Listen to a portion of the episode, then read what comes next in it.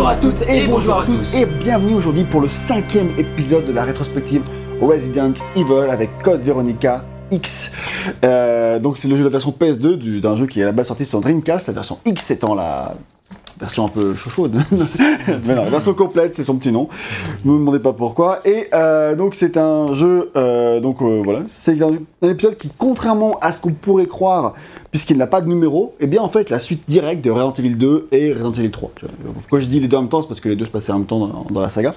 Et, coup, Canoniquement, il est important. et canoniquement, il est, il est Très très important. C'est pas parce qu'il n'a pas de numéro qu'il n'est pas euh, important canoniquement dans l'histoire du lore de Resident Evil. Et c'est aussi le tout premier épisode de la nouvelle génération de l'époque, puisqu'il est sorti en février 2000 sur la Dreamcast euh, au Japon et aux US. Et nous, il est sorti en mai 2000 sur Dreamcast toujours. Donc c'est la nouvelle génération, c'était une nouvelle console, on va en reparler. Et pour resituer un petit peu, euh, mai 2000 chez nous, c'est genre 3 mois après la sortie de Resident Evil 3. et, euh, cool, hein. et genre quelques mois après la sortie de Resident Evil Sur- Survivor. Donc on est vraiment dans une année full Resident Evil. Euh, Et pas longtemps après euh, Dino Crisis euh, aussi, si jamais euh, t'as fait Dino Crisis. Quoi. ouais, c'est clair. Et euh, donc c'est vraiment une énorme année pour Resident Evil, la- l'année 2000. Et ensuite il est sorti le- sur PlayStation 2 et euh, Dreamcast à nouveau dans la version complète, donc euh, Code Veronica X, en mars 2001 au Japon et en septembre 2001 chez nous. Et c'est un épisode qui, il faut le dire dès le début, qui est culte en fait. Pour beaucoup de fans, il est, il est très très culte et il a souvent été cité euh, dans nos commentaires, dans la liste des, des préférés des, des fans. Quoi. Donc là, c'est un, truc qui nous avait hypé un peu dès le début, en mode nous on n'avait jamais fait celui-ci, on le découvre tous pour le, euh, pour le test. Et genre les gens étaient en mode Veronica, vous verrez, il est trop bien, tout, euh, c'est mon top 1, top 2, enfin je sais pas. Mais en tout cas, les gens étaient fonds. Ouais, souvent dans, les, dans le haut du panier. Ouais, c'est ça. Il est souvent cité comme un épisode qui a marqué les, les joueurs. Et euh, moi, je pense que c'est probablement parce, parce que c'était le premier, euh, le, le principal Resident Evil qui était sorti sur la PS2 jusqu'à la sortie de, de RE4. Quoi. Donc, je veux dire, il y a eu quand même plusieurs années entre 2001 et, euh, et 2005 entre les deux jeux. Euh, sinon, il y a eu que des, euh, des épisodes secondaires, tu vois. Donc, du coup, euh, en termes des- d'épisodes vraiment canoniques importants, il a eu longtemps euh, bah, le temps de faire, se faire sa place, en fait, Mm. tout simplement. Donc, euh, ça en fait un épisode très important pour la, sur PS2 en tout cas, parce que c'est la console qui, qui se vendait le mieux à l'époque. Et puis il y a le gap technique aussi qui peut jouer. Hein, Il y a le gap technique, l'effet waouh, tout ça, quoi. Et donc voilà, et en plus, euh, j'imagine donc du coup que beaucoup de fans ont grandi avec, et puis euh, vu que c'est un opus qui est très centré sur le scénario, sur le lore de l'univers et sur la mise en scène, euh, ça a pu beaucoup plaire à l'époque parce que ces cinématiques qu'on voit à l'écran là par exemple, bah, de nos jours peut-être que ça paie pas de mine éventuellement, mais, mais à l'époque, euh, bah, tu sortais de la PS1, quoi, t'avais Ça fait pas très ça euh, année 2000. Oui, oui. cinématique, euh. Oui, ça c'est clair. Genre, toi, t'avais pas ça euh, en... sur PS1, des Ah bah cinématiques de ces qualités, euh, ou alors c'était très courte. Et puis les efforts de mise en scène faits autour, etc. Enfin, il y avait, il y a, il y a une plus-value à la next-gen entre guillemets de l'époque qui est importante. Dans Resident Evil 2 et 3, commençait à y avoir des cinématiques en CJ qui étaient, Ouais, qui mais étaient pas mal. hein, donc, Ah, pour la PS1, oui, mais là, c'est quand même pas le même niveau que là, et c'est tout à fait normal, quoi. Et donc, la question à laquelle on va répondre tout au long de ce test, c'est avons-nous été conquis par ce jeu? Vous le verrez bien. Sachez que du moins, du coup, je l'ai fait vraiment sur PS2, donc vraiment euh, sur ma petite PS2, avec mon, mon exemplaire, et tout, euh, ouais, version vanilla, avec la démo exclusive de Devil May Cry. Mhm. Et euh, ça nous remet dans une ambiance, hein. DMCA époque. n'était pas encore sorti. Et, euh, et donc, euh, et VGM, lui, quant à lui, il l'a fait sur sa PS5 via la version PS4. Non, non, je l'ai fait sur le PS4. Via la Ah, version c'est PS4 Ouais, ouais. Ah merde. Bon, chelou. Pourquoi t'as fait ça Bah, parce que j'étais en vacances et que la PS5, Ah, euh, oui. comme tu le sais, c'est quand même un truc qui se trimballe difficilement. Donc, euh, Bon, t'as des arguments voilà. tout de suite, ok. Il coûte combien sur PS4 euh, juste pour la. euh, je crois que c'était 20 euros. Ok, enfin, Ouais, 15-20 sur 15 ou 20 euros. ouais. Et sachez qu'il existe aussi en version HD, dont on n'a pas du tout parlé dans, dans, dans notre fiche, donc autant préciser maintenant, il y a une version HD de Code Veronica qui est lui sortie exclusivement sur PS3, donc peut-être sur Xbox, je sais pas, tu vois. Mais genre en gros, ce que je veux dire, c'est que la version que vous pouvez acheter sur PS4, c'est la version PS2 remasterisée en fait. C'est pas du tout le même jeu, et enfin, si, c'est le même jeu. Émulé plutôt. euh, Émulé, ouais. Alors que la version, bah, euh, la version HD, justement, une version remasterisée qui sort sur PS3. Mais euh, les fans sont un peu divisés, en fait, entre quelle version est la meilleure, parce que euh, bah, les, les- ce serait un peu plus sombre, enfin, il n'y aurait pas tout à fait la même gamme de couleurs. Nous, en fait, si on l'a pas fait, parce que moi, c'était par choix de vouloir vraiment le faire sur la version de base, la version PS2. Et toi, VGM, tu t'es posé la question, et Moi, je crois j'ai que. beaucoup hésité, ouais. Puis finalement, euh, c'est la simplicité. euh, la simplicité. Ouais, parce que la PS3, c'est galère, à, enfin, tu sais, il faut la ressortir et tout. euh, Oui, voilà, c'était plus, euh, c'était plus simple C'est de ça. faire comme ça. C'est ça. Et donc, je vais juste faire un petit aparté sur l'arrière de la boîte PS2 qui m'a tué, parce que franchement, le truc. C'est le résumé. Je vais vous le lire. Ça vaut, ça vaut de l'or. C'est après avoir échappé de justesse à tous les dangers qu'elle a rencontrés à Raccoon City, Claire Redfield est maintenant à la recherche de Chris, son frère disparu. À sa grande horreur, elle découvre que les activités mystérieuses de la société Umbrella ne sont pas limitées à la ville isolée de l'Ouest. Au contraire, quelque chose de... C'est tout. En fait, il n'y a pas la suite. Ça s'arrête là. Euh, merde. J'allais dire jusque-là, c'est plutôt classique. euh, Genre, ça s'arrête au milieu de rien. Genre, je me suis fait, mais c'est c'est quoi ce- cette édition Il là n'y avait pas la taille pour mettre tout le texte de. Non, mais c'est abusé. moi, Qu'est- Qu'est-ce qui pourrait être après? Alors voilà. Au contraire, quelque chose de maléfique se trame à travers Je- le monde. et- Ouais, peut-être, mais je sais pas, mais c'est. Umbrella, euh, Mais genre, euh, j'ai fait. Attends, mais. C'est quoi cette version? Et heureusement qu'on a gag pour du journalisme intégral parce que moi je l'aurais jamais lu remarquer. hein. Bah, ça, ça m'a tué. Enfin, je me suis dit. euh, Enfin, ouais, c'était bizarre quoi.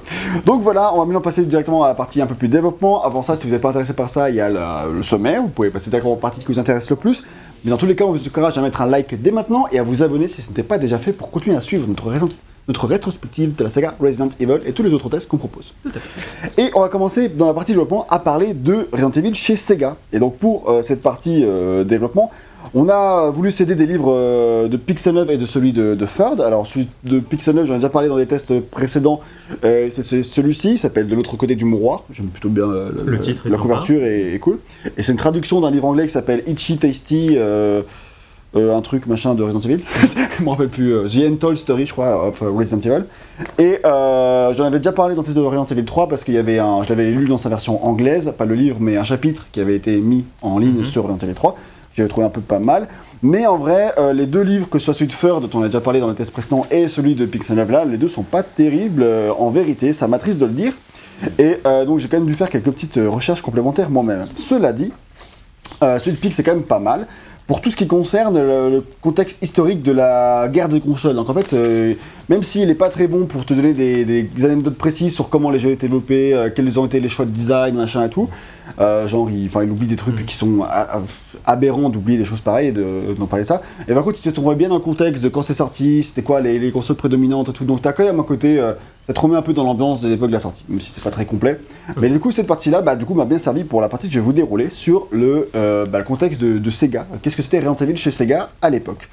Et parce que, bah, c'est important parce que c'est un jeu Dreamcast à la base. Oui. Donc c'est pour ça que c'est important. Une casque, c'est une con- console Sega, du coup. C'est la dernière console Sega. Et notre ami Yo, là, a possédé cette Dreamcast. J'ai j'ai toujours une Dreamcast à la maison, mais j'ai pas fait Code Veronica dessus. J'ai fait ça en émulation. C'est vrai, Mais, j'ai euh, préciser que toi tu l'avais fait en émulation. mais, euh, mais oui, oui, j'avais j'avais la Émulation en Dreamcast. Dreamcast, du coup, ou émulation en PS2 Euh, non, non, émulation en Dolphin. Oui, de, de GameCube. GameCube. Euh, je me suis euh, c'est plus simple. Ouais. oui, si, t'as déjà tout qui est paramétré, c'est l'avantage. Donc d'abord, il convient de rappeler que même si Resident Evil était habitué à d'abord sortir uniquement sur la PlayStation, Capcom n'a pas habituellement l'habitude de privilégier une console plutôt qu'une autre. Dans l'histoire de Capcom, euh, ils ont pas du genre à faire euh, du... Ils privilégient une personne, quoi. C'est pas, leur... c'est pas leur but. Ils ont toujours adapté leur succès euh, sur autant de supports que possible, comme on a pu le voir évidemment avec le succès euh, de Street Fighter 2, qui est sorti Mhm. sur absolument toutes les consoles qui existent encore de nos jours. Et qui est sorti dans 15 versions différentes de Oui, l'époque aussi. C'est Oui, mais je c'est pour ça que Oui, oui, la dernière version en date, elle doit dater de 2017, tu vois, genre, sur PS4. tu vois. Donc, Impossible. tu vois, c'est pas impossible, tu vois. Et du coup, euh, au moment du succès planétaire de Resident Evil 1, Capcom décide de porter le jeu sur Saturn, qui était la précédente console de Sega, donc, euh, qui est sortie en 95, voire 94, j'ai un doute, euh, en temps que la PlayStation, quoi. Et pour faire ce portage, ils ont fait appel à un studio japonais qui s'appelle Nex et qui s'appellera ensuite Nextech. Donc je vais commencer à l'appeler Nextech maintenant parce que ce sera plus simple. Mhm. Donc c'est le studio japonais Nextech et euh, cette version euh, portée sur Saturn est sortie en 97 avec un petit mode de jeu bonus qui est le Battle Game. Euh, un- c'est un mini-jeu très action où tu allais de pièce en, en pièce au hasard, c'est-à-dire que tu franchissais une porte et tu allais arriver dans une pièce qui pas du tout dans l'ordre logique du manoir. C'était une porte aléatoire qui se chargeait. Enfin, je sais pas si c'était prédéfini ou du vrai aléatoire.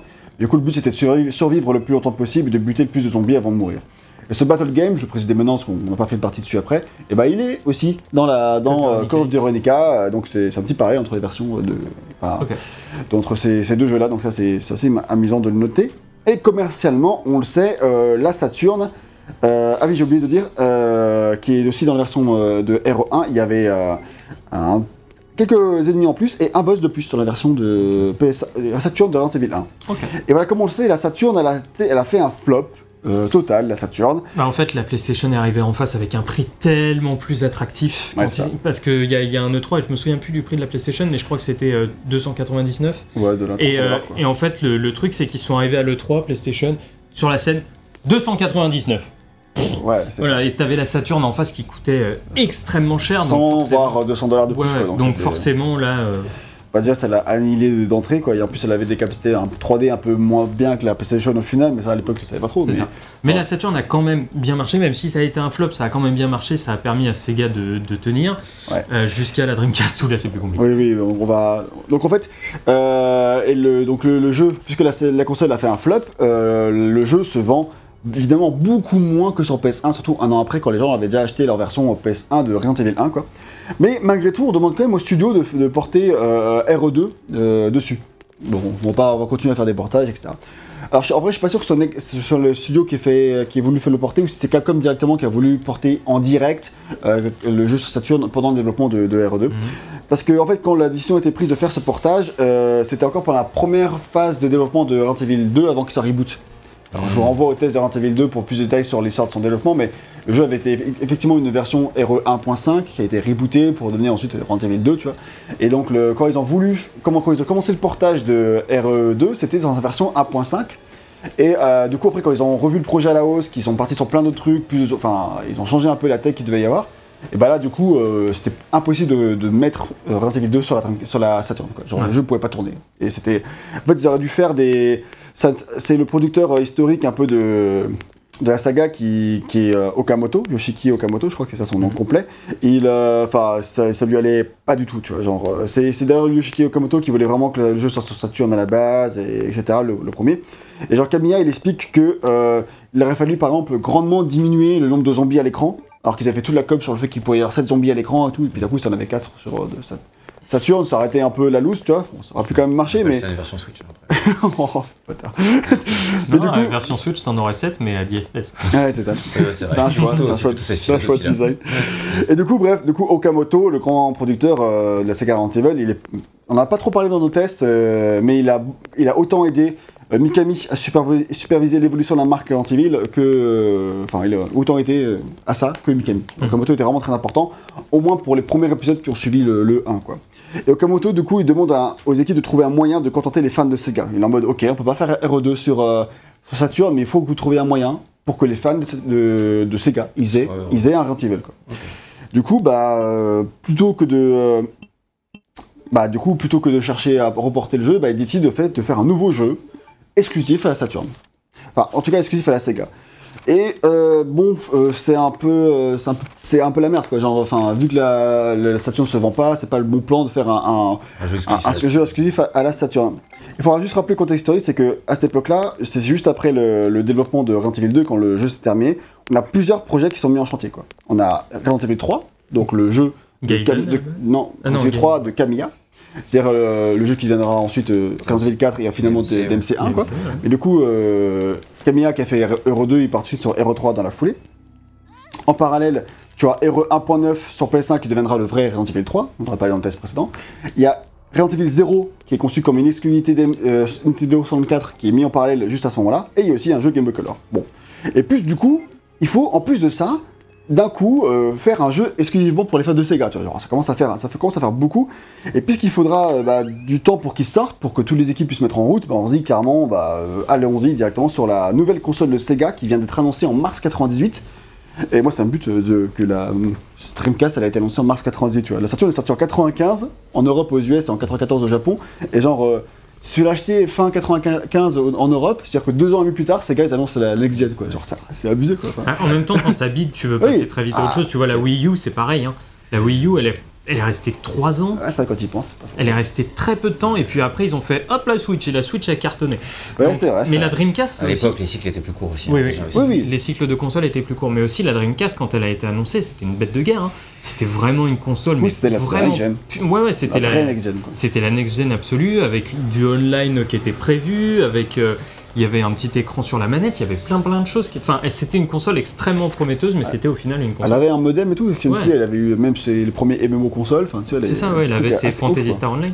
Euh, mais euh, mais c'est une console qui était trop en avance sur son temps, qui était un peu trop chère, et du coup qui a, Bah, qui a a- bidé. Elle est sortie trop tôt parce qu'elle est sortie du coup en 98 ou en 80. Elle est sortie fin 98. C'est un truc de ouf quoi. Genre deux ans avant la PlayStation quoi. C'est- C'est quoi ton fou Donc du coup, euh, on- le, le développement du jeu commence après à ce niveau-là, c'est-à-dire euh, début 98 quand la Dreamcast a annoncé euh, jusqu'en Resident Evil 2 sort, quoi, en début 98. C'est là qu'on bah, ça commence. euh, On y va, on se lance dans Code Veronica. Et euh, très rapidement, du coup, bah, ce jeu-là devient un projet d'en- d'envergure pour Capcom en fait. Donc euh, rappelons encore une fois qu'à ce stade-là, euh, RE3 n'était pas n'était encore qu'un spin-off, donc Oui, du coup, ça. et on savait déjà que le jeu de Camilla sortirait dans, dans grave longtemps, peu importe son nom, finalement, c'est DMC, mais euh, à l'époque euh, c'était quand même un Evil, tu vois. Il allait sortir plus longtemps, donc ça allait vraiment être l'épisode, Code Veronica devait vraiment faire le pont du coup entre RE2 et euh, le prochain jeu de, de Camilla, tu vois. Du coup, il est vraiment conçu comme ça, c'est un projet d'envergure qui, dans lequel Mikami s'investit vraiment, en tant que producteur en tout cas, et que Mikami est, a souvent considéré comme le vrai Resident Evil 3. tu vois. Il, a, il a dit plusieurs fois en interview. Et quand le développement démarre, pour autant, bah, les studios de Capcom sont déjà tous pris par les autres projets euh, Resident Evil dont on a parlé là. Il y a aussi, c'est aussi pris par Dino Crisis que Mikami il est en train de faire, et c'est aussi pris par Onimusha, qui je viens de l'apprendre, euh, Onimusha, et en fait à la base c'était pensé comme un spin-off de Resident Evil euh, au Japon chez Samurai. Genre, euh, Et voilà. Onimusha, c'est pas le premier jeu PS2 Genre le tout premier? Je sais pas ça. Je crois que c'est un, dans, un, dans un, des, un des premiers jeux. De. Peut-être qu'il est au tout début, ouais, mais en tout cas c'était prévu comme du coup comme un spin-off de Resident Evil. Donc, Et donc en fait Capcom est. est oui, là, euh, il, il croule sous les il projets. croule quoi. sur les projets quoi. Donc il euh, et en plus ils connaissent pas l'architecture de la Dreamcast. Donc en plus c'est c'est la merde. quoi. Donc il a été décidé de d'externaliser une grande partie du projet et on refait du coup appel à Nextech qui avait porté RE1 sur euh, Saturn à l'époque. Donc euh, et depuis parce que ce studio en fait il a été racheté par Sega depuis. Donc maintenant c'est un studio Sega, donc on a une vraie collaboration entre, étroite entre Sega et Capcom pour faire Code Veronica. C'est assez euh, impressionnant je trouve. D'autres euh, studios ont été impliqués dans le développement aussi, on le cite rapidement, il y a Xax Entertainment qui avait aidé à la création des environnements en 3D et Flagship bien sûr. Flagship, Flagship, pardon, si vous ne vous en rappelez pas, c'est une petite société fondée justement par Yoshiki Okamoto, dont on a parlé euh, tout à l'heure, qui est le producteur. Et euh, parce qu'en fait, ce mec-là, il s'est barré de Capcom euh, pendant RE1 ou juste après. Et c'est donc il a fait cette petite entreprise qui est financée à la fois par Capcom, Nintendo et Sega. Et en gros, ces trois boîtes-là payent, son finance Flagship, et Flagship en retour fait du consulting pour leur licence, et, etc. Un peu comme en fait ce que Max Cerny avait fait pour Sony du temps de Crash, Jack et, et Ratchet, tu vois. Genre, euh, c'est exactement la même chose, quoi. Et Flagship, et en gros, euh, on a, dans Flagship, on a bien sûr Okamoto, le producteur, mais on a surtout euh, Noboru Sugimura, qui a écrit le scénario, parce que c'est lui qui avait fait le scénario de RE2, qui a commencé le scénario de DMC, enfin, tu vois, c'est un grand scénariste de, de la licence à l'époque. Et du côté de chez Capcom, on a euh, qui est-ce qui a investi dans le projet? On a bien sûr Mikami qui est impliqué. Euh, Il y, a aussi toute une équipe créative qui définira qu'est-ce que sera la direction artistique du jeu. On a le, le caractère design vient aussi chez Capcom. Et en fait, il semblerait que du coup toutes les décisions relatives au design du jeu soient prises par des membres de Capcom. Mais malheureusement, aucun des trois putains de livres que j'ai lus sur Resident Evil ne se penche précisément sur la question. Le troisième, c'est un livre un peu plus fanbook, donc euh, je n'attendais pas qu'il ait les réponses. Mais, euh, mais du coup, aucun des livres que j'ai lus ne, ne s'intéresse à euh, qu'est-ce qu'ils ont fait ces gens-là. Moi, ça me rend fou. Et, euh, et voilà. Et mes quelques recherches. écrire ton propre livre. Bah, il faut que je parle japonais pour ça. c'est un Bah, peu compliqué. Il, il n'est jamais trop tard. Il n'est jamais trop tard, mais j'ai pas le temps. J'ai fait d'autres choix pour l'instant. Et, euh, et mes quelques recherches en dehors n'ont pas apporté de réponse précise non plus. Il faudra vraiment poser des, des questions et faire une investigation, ce qu'on ne peut pas faire tous les dimanches matin. Il faudrait que les mecs se souviennent et les retrouver. et- Oui, enfin, voilà. Il y en a qui sont morts. Il y a du travail, c'est sûr. Il y a du travail, mais du coup, ouais, voilà, moi je, je suis saoulé. J'aimerais bien aimé savoir quels sont les membres de Capcom euh, qui ont fait le design. Enfin, on sait que c'est des membres de Capcom, mais qui, euh, comment, enfin, tu vois. euh, Bref. Et comme toujours, Mikami choisit un membre de l'équipe de Capcom pour diriger le projet. En fait, il change chaque fois, parce que le 1 c'était lui, le 2 c'était Kamiya, le 3 c'était un mec dont le nom de famille c'est Aoyama, j'ai oublié son prénom. Et euh, du coup, pour celui-ci, il choisit Hiroki Kato. Et Hiroki Kato, c'est un mec qui est arrivé chez Capcom en 1994. C'est à la base un passionné de, de jeux au sens large, parce qu'il concevait lui-même ses propres jeux de société. Et son tout premier projet chez Capcom, ben, ben, c'est Resident Evil 1. Comme il y, a- il y a pire, comme début de carrière. Et euh, sur le premier euh, Resident Evil, c'est lui qui avait fait tout le design des, euh, des parties jardins et des souterrains du 1. Notamment toute la partie un peu plus Tomb Raider avec des pièges, la boule qui te poursuit, des trucs comme ça, tu vois. Et euh, c'est quelque chose qui plaît à Mikami, enfin son côté design, son approche euh, plaît à, à Mikami. Et d'ailleurs, euh, il avait demandé de porter le jeu sur Saturn, euh, enfin de superviser ces projets-là. Donc là, du coup, c'est naturellement à lui qu'il demande de euh, prendre le relais et de faire le prochain gros jeu Resident Evil en attendant celui de Camilla. Donc ça, c'est balèze. Et dans une interview exclusive au livre de Pix, parce que quand même il y en a quelques-unes, il explique que si Mikami l'a choisi, c'est parce que personne ne pouvait le blairer. en fait, en gros, il l'aurait choisi parce qu'il fallait bien que quelqu'un passe sa vie chez Nextech Et, et, euh, ne soit plus dans les bureaux de chez Capcom et puis plus personne ne pouvait le blairer. D'accord. Ok. Alors, il semblera que ce soit une blague quand même. Parce Oui. que le mec, euh, bon, il fait des petites Ouais, il y a blagues, quoi. toujours un fond de vérité quoi. Mais il y a peut-être un fond de vérité Ouais, quand même, on sait pas trop. Mais qui sait, voilà. Et au sujet du fait qu'il passe sa vie euh, chez Nextech et qu'il est plus trop dans les bureaux de Capcom, il raconte quelque chose de très intéressant. Il dit Chez Capcom, nous n'hésitons pas à faire des heures supplémentaires pour atteindre nos objectifs. Mhm. Souvent, nous devions rester au bureau tard le soir, mais chez Nextech, ils avaient une politique tout à fait différente. Tout à fait différente. Plus respectueuse de la législation, législation du travail, et ses, diri- et ses dirigeants encourageaient fréquemment les employés à rentrer chez eux à l'heure. Donc, est-ce que tout ceci ne- n'expliquera pas les nombreux retards du jeu, parce qu'il a été repoussé de nombreuses fois avant de sortir, et pas toujours dans le meilleur des états en, Mhm. plus. Mais euh, oui, parce que Code Veronica est un jeu qui a vu grand pour son passage à la nouvelle génération. On détaillera plus tard pour quelles améliorations il apportera, notamment euh, dans la gestion des caméras, dans les environnements en 3D, etc. sont euh, des choses qui prennent du temps. Et, euh, et voilà, par exemple, si on en croit le livre de Ford, mais faut-il vraiment prendre de tes risques?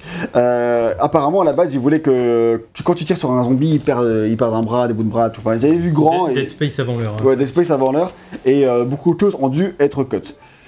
Donc voilà, c'est un truc que vous avez dit dans le test de Resident Evil 3, mais euh, Code Veronica est présenté à la presse et aux joueurs en octobre 98. Ok. Donc, euh, soit avant même l'annonce de Resident Evil 3. et il est présenté lors d'une conférence. Euh, en fait, c'est la manière dont il est présenté, c'est une conférence faite par Sega pour euh, le lancement de la Dreamcast avec voici les jeux qu'il y aura sur la Dreamcast, euh, ça va être trop bien, venez chez nous. Et dans cette séquence, on voit Claire être poursuivie par un monstre invincible qui est en fait une version proto un peu du Nemesis qu'il y aura finalement dans Resident Evil 3. C'est une idée qui sera transférée d'un projet à un autre. Quoi. Donc voilà. Donc le jeu à la base il devait sortir en tout début de l'année 1999 et sera repoussé plusieurs fois. Les raisons officielles euh, que disent Capcom, c'est qu'ils attendaient que la Dreamcast dépasse le million d'exemplaires vendus pour quand même faire un minimum de ventes. Euh, encore. c'est clair. Mais c'est aussi une bonne excuse euh, pour ne pas parler des problèmes internes qu'il pourrait y avoir dans la prod, quoi, parce que euh, puisque Resident Evil 3 a pris de l'ampleur, c'est un peu ralenti Code Veronica, et etc. Enfin, beaucoup les certaines équipes de Capcom Oui. ont été mobilisées pendant plus longtemps que prévu, et, euh, et voilà. Enfin, donc ça a été repoussé beaucoup de fois. Et il semblerait du coup qu'à la fin du projet, ils, sont- ils auraient été 70 personnes à bosser sur le jeu contre 50 pour euh, Resident Evil 3 à son point culminant. Donc voilà un peu pour l'histoire du développement. On va parler maintenant euh, de la version Code Veronica X, quelle est son origine et pourquoi elle existe? Oui. Parce que c'est la version PS2 et pourquoi. Voilà, quand le jeu il est sorti, c'était Code Veronica tout court. Ouais, voilà, Code Veronica tout court. Alors je- le- ce que je vais dire n'explique pas du tout le pourquoi du comment euh, ce titre. Ça, je, je sais pas pourquoi. Mais On saura pas pourquoi c'est la version X. et- ouais, c'est ça. C'est la version. X. Il y a la version XXX. C'est pas parce qu'il y a Mister X. donc, euh, Non, en plus d'ailleurs. Et euh, donc quand, quand Code Veronica sort enfin, il a beau être très bien accueilli par la presse, eh ben les ventes ne sont pas au rendez-vous. Alors attention, c'est un super score pour une exclusivité Dreamcast, puisqu'il n'y a pas beaucoup de Dreamcast, mais euh, c'est un score faible quand on le compare au Resident Evil sur PlayStation. Quoi. Il s'écoule en tout à 1,14 million d'exemplaires, Oui, donc c'est pas énorme. c'est pas énorme, alors que C'est pas mal, hein. C'est quand même. pour la Ouais, c'est pas les, mal. les trois premiers, Mais- ils étaient mais autour voilà. de plus de 4-5 millions, je crois. Voilà, mais, mais même, enfin, parce que c'était des succès énormes, mais Oui, c'est bah, beaucoup déjà. Non mais euh, Capcom avait mis Ah oui. un donc du, de la thune sur ce jeu, et Pour, le, pour le nouveau gros Resident Evil, C'est ça. Et ouais, la RE2, quand il est sorti, il avait fait 5 millions, quoi. Et le 3, il avait fait 3,5 millions seulement sur la, seulement sur la PS5, quoi. On parle même pas des, ressorties après, parce que le, les 2 et 3 et tout sont sortis sur Saturn après, tu vois. Et, enfin, sur Saturn, non, sur euh, Dreamcast. Et puis sur GameCube et tout. Donc voilà, en fait, ça déçoit, déçoit beaucoup Capcom dans le sens où ils ont mis beaucoup de budget pour un truc qui fait beaucoup moins que ce qu'ils attendaient, quoi. Et donc, bah, malheureusement, difficile de faire davantage, car comme chacun sait, la Dreamcast est un build monumental, encore pire que le build de la Saturn, quoi. Donc ça, c'est c'est- c'est- c'est triste. Et euh, ça a tué Sega, enfin, en tant que constructeur, ça, on le sait. Et l'autre chose à prendre en compte, c'est que, bah, puisque ce n'est euh, pas un épisode numéroté, bah, en fait, euh, ce qui a pu influer, influer dans les votes- ventes, c'est peut-être que, bah, euh, le statut de Code Veronica n'était pas clair pour les joueurs à l'époque. Tu, vois, tu sais pas trop si ce jeu-là, euh, c'est vraiment le Est-ce que c'est le nouveau important. gros jeu que- Exactement, même s'il y a un peu de com, les joueurs lambda qui le voient en magasin, peut-être qu'ils se posent la question. Tu vois.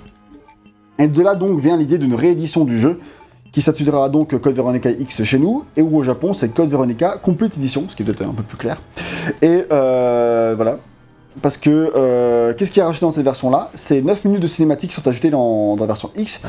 Quasiment toutes, si ce n'est pas toutes d'ailleurs, euh, concernent Albert Wesker, parce qu'apparemment il manquait trop d'infos sur Wesker. Donc, euh, Déjà qu'on en a Ah. pas beaucoup dans la version X. c'est ça. Et donc, Il euh, manquait des infos sur Wesker.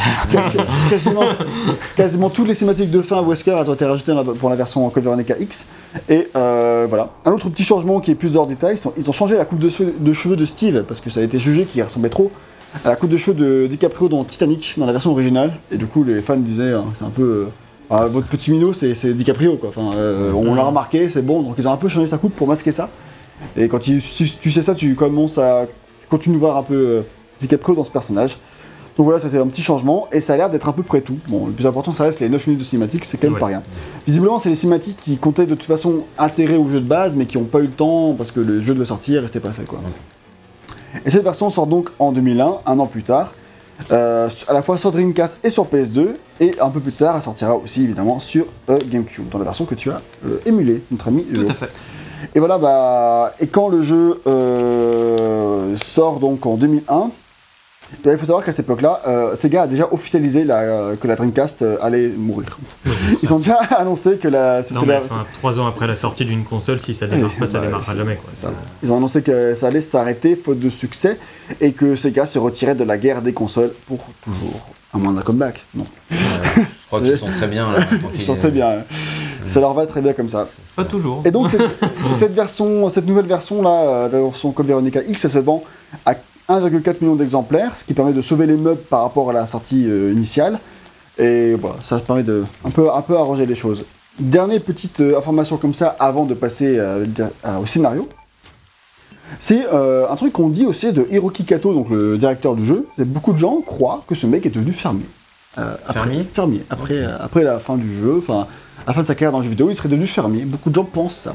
Et du coup, bah, l'auteur du livre de Pix, il a fait une petite enquête, il a posé directement la question de pourquoi les gens ils ont pensent ça, tu vois. Ça. Et euh, c'est parce qu'en en fait, ce mec-là, après, il a, il a écrit le scénario de Resident Evil Gaiden.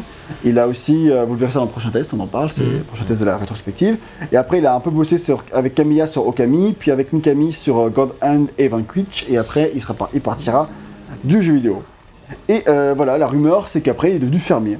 Visiblement, c'est complètement faux. En fait, il a simplement fondé une entreprise euh, qui aide euh, des sociétés agricoles à trouver de la clientèle, mais c'est tout quoi. Rien à voir euh, avec le JV, d'accord, mais il n'est pas c'est non plus. Du pire tout Et en fait, ce serait genre une erreur de traduction, genre Oui. que enfin, les Américains ont mal traduit la tra- enfin, l'interview, et du coup, il serait passé de j'aide les, les sites agricoles à trouver des, des clients à euh, je suis fermé dans mon champ, tranquille, je suis ma meilleure vie. Bon, Ouais.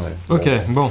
donc C'est- voilà. C'est c'est commun les, ce genre d'erreur de traduction, surtout avec Surtout le japonais. ouais, euh, avec le japonais à l'époque. Ouais, c'est clair. ouais, encore maintenant, il y a souvent des Ouais. trucs, euh, des fois tu vois euh, telle news et puis en fait on se rend compte que c'est une erreur de traduction.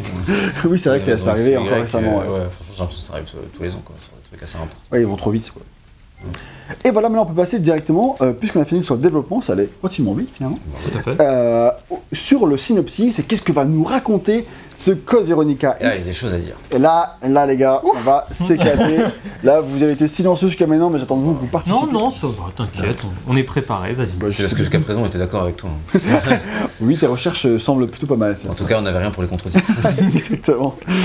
Et donc du coup, euh, on parle du jeu en lui-même et on y va, parce que dans- comme dans tous nos tests de Resident Evil, on aime bien faire un gros focus sur le scénario, parce que le lore de Resident Evil, eh c'est ben, c'est quelque chose hein. que d'assez fascinant dans son évolution en fait. Il a beaucoup changé.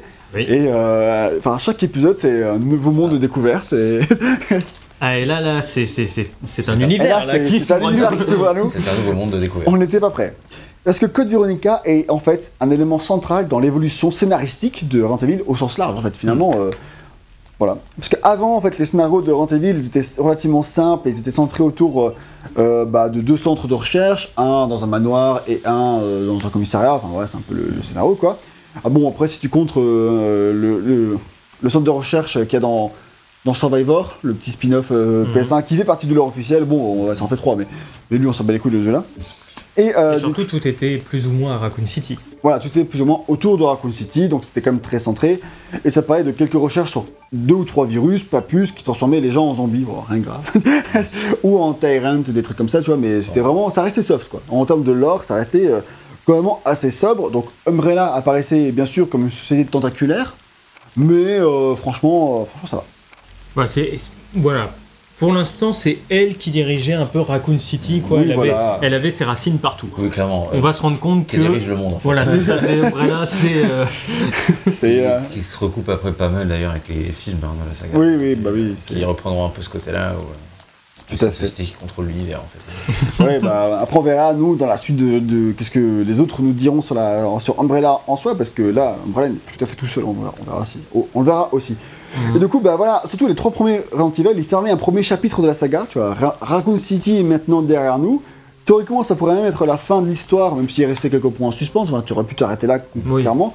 Donc là, en fait, avec un nouveau jeu, il faut ouvrir sur la suite. Il faut ouvrir sur ce que sera désormais la suite de Resident Evil, maintenant qu'on a fait poser un peu les bases de bah, Raccoon City, les quelques espérances, elle dégénère. Voilà. Il faut lancer plein de nouvelles choses pour que la série, puisse perdurer sur encore euh, 10-20 ans. J'imagine que c'est leur en- enjeu et ça fonctionne très bien de nos jours, puisque 20 ans plus tard sort euh, Village.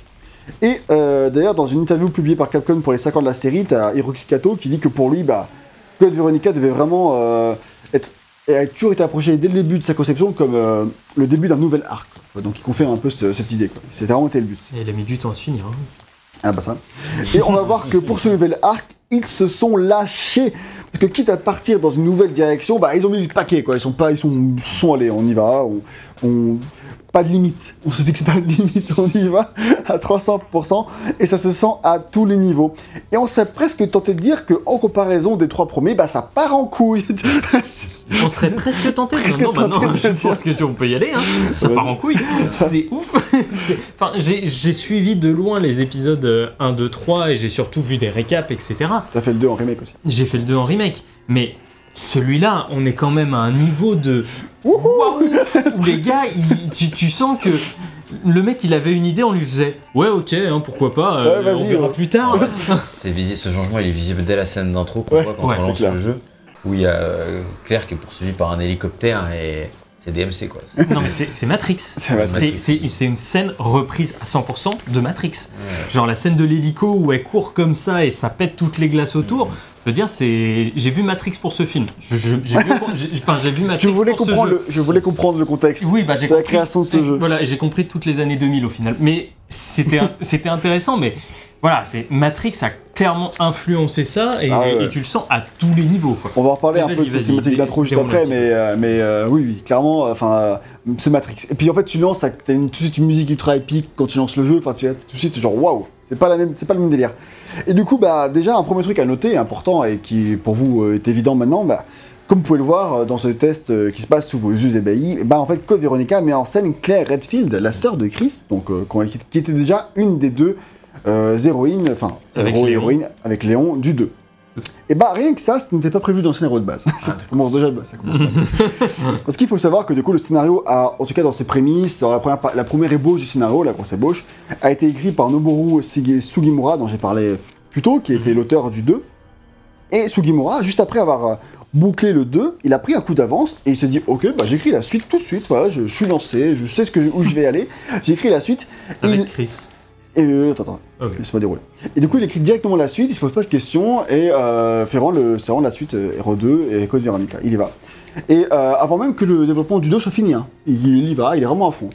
Et cette suite met en scène Jill Valentine. Ah, Et bref, en fait, bah, Sugimura, il veut que ce soit Jill, l'héroïne de Code Veronica. Sauf que, contre son accord, lors de la session d'enregistrement d'une des cinématiques euh, de euh, Resident Evil 2, Camilla, il improvise et il implémente un petit cliffhanger euh, à la fin du 2. Et en gros, c'est Claire qui dit un truc du genre Mon aventure n'est pas terminée. Oui. Il faut que je parte à la recherche de mon frère, Chris. Et voilà. Et du coup. euh, putain, la gueule que tu dois tirer, mon gars. tu, fais, tu fais ça de. Hein Et- Fous de moi. Et euh, Camilla, il raconte sur Twitter que Sugimura, quand il a découvert ça, il, il a pété un câble. il a fait gros, qu'est-ce que t'as fait? Pourquoi tu fais ça? C'est pas du tout prévu. Enfin, tu, tu, il enfin, apparemment, il aurait crié dessus, genre vraiment, tu vois, genre, Ouais. il serait vraiment vénère, en mode, parce que du coup, putain, mais à cause du curry, il faut que je change tout le scénario de, de la suite, là, tu pètes les couilles, genre, enfin, Parce que du coup, en fait, euh, tu pourrais dire que, bon, alors, on déjà, heureusement pour Jill, elle était vraiment l'héroïne de Resident Evil 3, mais pas le même, euh, du coup, jeu. Euh, ça, il pouvait pas anticiper, le mec, tous les délires qu'il allait avoir dans le développement. Oui. Mais on pourrait croire que ça ne change pas grand chose de changer d'héroïne, tu vois, en soi. mais en fait, non, parce que avec Claire arrive aussi la problématique de Chris, et beaucoup d'éléments doivent s'ajouter à ça, dans un scénario qui est déjà assez touffu. Oui, on peut dire ça, il est touffu. parce que du coup, Claire, elle vient avec Chris, et du coup, c'est plein d'autres problématiques qui doivent s'implémenter ça, dans un scénario bah, qui à la base n'était pas prévu pour accueillir tout ça, quoi. On dirait c'est un truc qui anticipe euh, des problématiques à venir, éventuelles. Et du coup, de quoi nous parle Code Veronica? Donc, pour faire un petit point de synopsis de quoi ça parle, nous sommes en décembre 98. Bon, vous savez pas, on est actuellement en décembre 98. D'accord. Donc un peu plus de deux mois après les événements de Resident Evil 2 et de Resident Evil 3. On suit donc Claire, qui, euh, comme elle lançait la fin de RE2, part à la recherche de Chris. Et que ce tour de Chris à ce stade-là, ben, on sait juste qu'il est parti en Europe pour lutter contre Umbrella. Alors comment, pourquoi Bon, ben, Bon, il est parti. hein. il est parti, voilà. Je Et donc, que lui, il savait pas non plus. oui, c'est clair. Et dans la cinématique d'intro, que vous avez commencé à décrire, on la voit donc dans les bureaux d'Umbrella à Paris, oui c'est à Paris, c'est chelou, en train de courir pour échapper au tir d'un hélicoptère et de nombreux ennemis qui la mitraillent, et elle se sert de ces deux putains de gros guns pour faire exploser les hommes d'Umbrella en tirant sur des barils explosifs, elle est hyper badass, elle saute partout, enfin... Et au final, il la capture. Et au final... essayé de la buter pendant. euh, Ouais, l'a buté pendant... euh, Oui, il y a un mec qui arrive derrière, coup de crosse dans la tête et, Et il la merci, capture. on se retrouve sur une île euh, plus tard. Exactement. Et donc c'est une cinématique qui est ultra action, et franchement c'est très inspiré de Matrix comme vous l'avez dit, Ah, ça- Et euh, moi j'ai rien que c'est clairement dans un style qui s'approche de ce que sera Devil May Cry. Donc on voit un peu que, bah, en Oui. parallèle, Camilla il est en train de faire Devil May Cry quoi. Enfin ça se Oui. sent dans le délire. hein. Et, c'est- et ça devait être Resident Evil 3 ou 4. Tu vois. Enfin, Oui, ça oui. devait, enfin au bout d'un moment, euh, ils, ils étaient en tous les cas partis pour euh, partir en couille. Tu vois. Il est sorti quand, DMC En 2001. Donc Ah, euh, bah, euh, Il est sorti il a un an de plus que Code Veronica sur Dreamcast quoi. Oui, d'accord. Et, euh, et en fait, euh, pour, euh, pour prendre un peu d'avance sur le test de Resident Evil 4, qui en tout cas dans, dans longtemps, c'est où là, à la base, ça devait jouer, tu devais jouer Léon. Et euh, c'était Dante quoi. Genre, Léon, Oui. il avait son épée et ses deux guns. et au bout d'un moment, ils se sont dit, Hmm, on est parti en couille. Tiens, le jeu, le jeu est très aérien. hein. ça, va, jeu- ça va trop loin tout ça. Ouais, Peut-être euh, que c'est une nouvelle saga finalement. Peut-être. T'imagines si c'était vraiment Léon Enfin, la saga, ça aurait été. Bon, ah, un autre délire. Bon, Est-ce que ça aurait été plus que ce qu'on a maintenant? Et voilà, en gros, ce, ce délire de ultra action ne nous quittera pas, en tout cas dans la cinématique, de tout le jeu. Parce que déjà là, quand tu vois les trois, pro- quand tu sors des trois premiers, qui est ta cinématique d'intro, en fait, qui n'est pas quand tu fais New Game, hein, Hmm. qui est là quand tu lances le jeu. Tu lances le jeu, tu te fais accueillir par cette musique d'action et tout, cette cinématique qui, waouh, enfin, je pense vraiment à l'époque, elle te fout une claque. Ah oui, oui. En 2000, tu achètes un Dreamcast, t'as ce jeu, tu prends une claque, la claque de ta vie. Enfin, t'as pas de cinématique aussi stylée sur la PS1, et- etc. C'est genre euh, révolutionnaire. Et c'est avant plein d'autres. Alors, t'as MGS, tout, mais c'est pas des. MGS a beau avoir une narration incroyable et des très belles cinématiques sur PS1, c'est pas ce niveau de mise en scène, évidemment. Mm. Alors, MGS2 fera mieux, évidemment, un an plus tard. Euh, c'est indéniable, mais je veux dire, en attendant, bah, c'est ça. Et même en termes de réel, hein, Ouais, il y, a- il y a tout qui joue. Là, c'est- puissant. Moi, je pense que je, à travers ça, je, je peux revivre en me replongeant de moi ce que je pensais à l'époque en 2000, quand j'avais euh, un peu moins de 10 ans, et ben euh, que vraiment, euh, bah, je peux comprendre le choc que ça a pu être à l'époque, genre cet effet waouh de, de cette cinématique d'intro qui t'en met plein les yeux en mode euh, Resident Evil, c'est du budget quoi, Oui. ça dépote quoi, genre euh, c'est la nouvelle grande saga d'action et les épisodes sont immanquables, tu vois. Donc je peux comprendre euh, le choc, et de nos jours, bah, il y a toujours un choc, mais c'est un peu le choc inverse quoi, genre. ça, ça- ça a un peu pris de coup dans l'aile. Mais tu, tu viens de dire un mot qui est important. Tu viens de dire action. Ah Est-ce oui. qu'on on va vraiment rentrer sur ça euh, plus tard dans la série avec le 4, etc. Mais déjà le 3. T'as un peu plus d'action, ouais. Voilà. C'est Mais- très soft. Déjà le 2, en fait, au final, euh, c'est de Bah, plus en plus action. Oui, oui, c'est de plus en Mais- plus accentué. Mais euh, là, on va vraiment commencer à y rentrer. Alors, en termes de gameplay, on Pas reste, dans euh, la même, on reste dans la euh, même vibe, même si un peu plus, effectivement, que RE3. Euh, Pas beaucoup plus. pas beaucoup plus, mais un peu. Il y a peut-être un peu plus d'ennemis quand même, tu vois. Mais en même temps, là, sur PS2, il y a plus d'ennemis, euh, tu peux afficher, bon, enfin, Ouais, c'est ça, Et euh, du coup, euh, il y en a un peu plus, mais c'est surtout, c'est les cinématiques. Les cinématiques, elles, elles ont un gap d'action qui Ça, est c'est alors sûr. monumental, quoi. Ça, c'est euh, indéniable. Et donc, bref, on revient un peu au synopsis. Euh, Claire est malencontreusement capturée oh non, et elle est envoyée dans euh, un centre de détention d'Umbrella, qui, le savez-vous, se trouve sur l'île de Rockford, qui se situe dans l'océan astral. Moi, je savais même pas ce que c'était l'océan astral. On l'appelait avant l'océan Antarctique. Quand j'étais Ah. petit, c'était son nom, du coup. Mais maintenant, c'est plus son nom, sachez-le. Donc voilà. Donc on est bien loin de Paris, hein. je comprends pas trop le chemin. euh, tu tu- tu- tu t'endors à Paris, tu te réveilles dans l'océan astral, enfin, c'est une soirée qui tourne mal. chelou. clairement. Et donc, euh, c'est une île qui est évi- évidemment contrôlée par Umbrella. Oh, ça alors. hein. Et quelle surprise Et quand Claire se réveille dans sa cellule, comme par hasard, l'infection zombie s'est répandue ici aussi. Ah mais alors, mais franchement, j'avais pas vu venir. hein. C'est comme si, c'est comme si le nom d'Umbrella était maudit. C'est comme surtout euh, les héros, quand ils vont, bah il y a toujours un truc qui commence quoi. Genre, euh, Voilà. ça allait, avant il n'y a pas de problème, ils arrivent, oh non Et puis ils arrivent toujours au début de la merde. Ouais. Tu sais, ils sont jamais. C'est voilà. Hein, euh, Alors, juste dans le 1, c'était pas les début du coup. Ça, Oui. tu vois, eux ils arrivaient parce qu'il y avait un problème. Mais le 2, par contre, à partir du 2, c'est toujours quand ils arrivent, c'est la merde. Bon voilà. Euh, Quand Claire se réveille dans sa cellule, donc où il y a cette euh, invasion zombie, euh, son geôlier euh, la libère et l'aventure commence. La voici désormais livrée à elle-même dans un, dans un environnement tout sauf accueillant. C'est une prison infestée de zombies. Bref, il y a mieux pour se réveiller. C'est ce qu'on voit là. C'est ce qu'on voit actuellement. Et maintenant, on va parler des multiples intrigues de Code Veronica. Alors, parce que si les anciens, ça c'est le point de départ, et si les anciens Resident Evil, ils avaient un point de départ simple et on restait sur des intrigues simples un peu tout le long, quoi, ça n'empêchait pas que le scénario pouvait être bien. Dit beaucoup de bien de scénario de Resident Evil 2, si jamais vous n'avez pas vu notre test.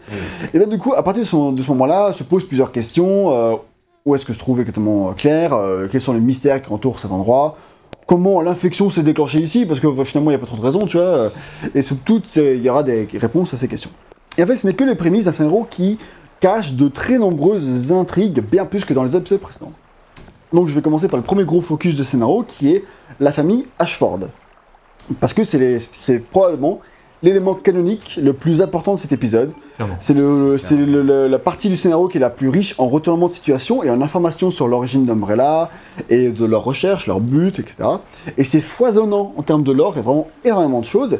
Et on va tâcher d'en dire le moins possible si jamais vous voulez jouer au jeu, parce qu'il y a quand même vraiment de, de bons trucs à, à découvrir. C'est la partie la plus intéressante de l'histoire, hein, vraiment. Ah, oui. La famille Ashford, en tout cas, est liée à Umbrella, C'est ça. d'une grosse manière. C'est une des familles fondatrices, si je me trompe oui, pas. c'est ça. Voilà, donc euh, on même va... euh, la- un ancêtre qui a créé Voilà. Bon, Et donc, voilà, et, euh, et donc à partir de là, ça va aussi être recoupé les informations avec les premiers épisodes de potentiellement comment on en est arrivé Ouais, voilà. à Umbrella aussi puissant. Et puis même, tu vas chercher aussi à comprendre bah, qui sont les Ashford, quelle est leur histoire. Et du coup, l'intrigue est la suivante, c'est que très tôt dans le jeu, on l'a pas encore vu, mais euh, on va y bientôt y arriver, Claire quitte la prison, on est déjà plus dans la prison, et va aller dans les hauteurs de l'île, dans le terrain d'entraînement militaire et dans le manoir des Ashford.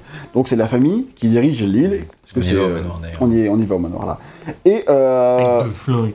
donc c'est une... on va les niquer leur mère. Et en gros, c'est une longue lignée aristocratique qui a beaucoup investi dans la science et euh, bah voilà, dont, euh, dont il y a eu beaucoup de grands génies euh, dans cette famille et l'un d'eux a fondé Umbrella Corporation. rien que ça, tu vois. Ça alors, un manoir de Resident Evil. Et euh, J'ai jamais vu. j'ai jamais vu des manoirs dans cette série, c'est la première fois. Voilà, il y a le manoir des Spencer, maintenant il y a le manoir des Ashford. Mais dans le lore, il fait sens. Cela dit, euh, Oui, il n'y a pas à dire qu'ils ont bien intégré ça dans, dans l'histoire, il n'y a pas, de- pas de doute là-dessus.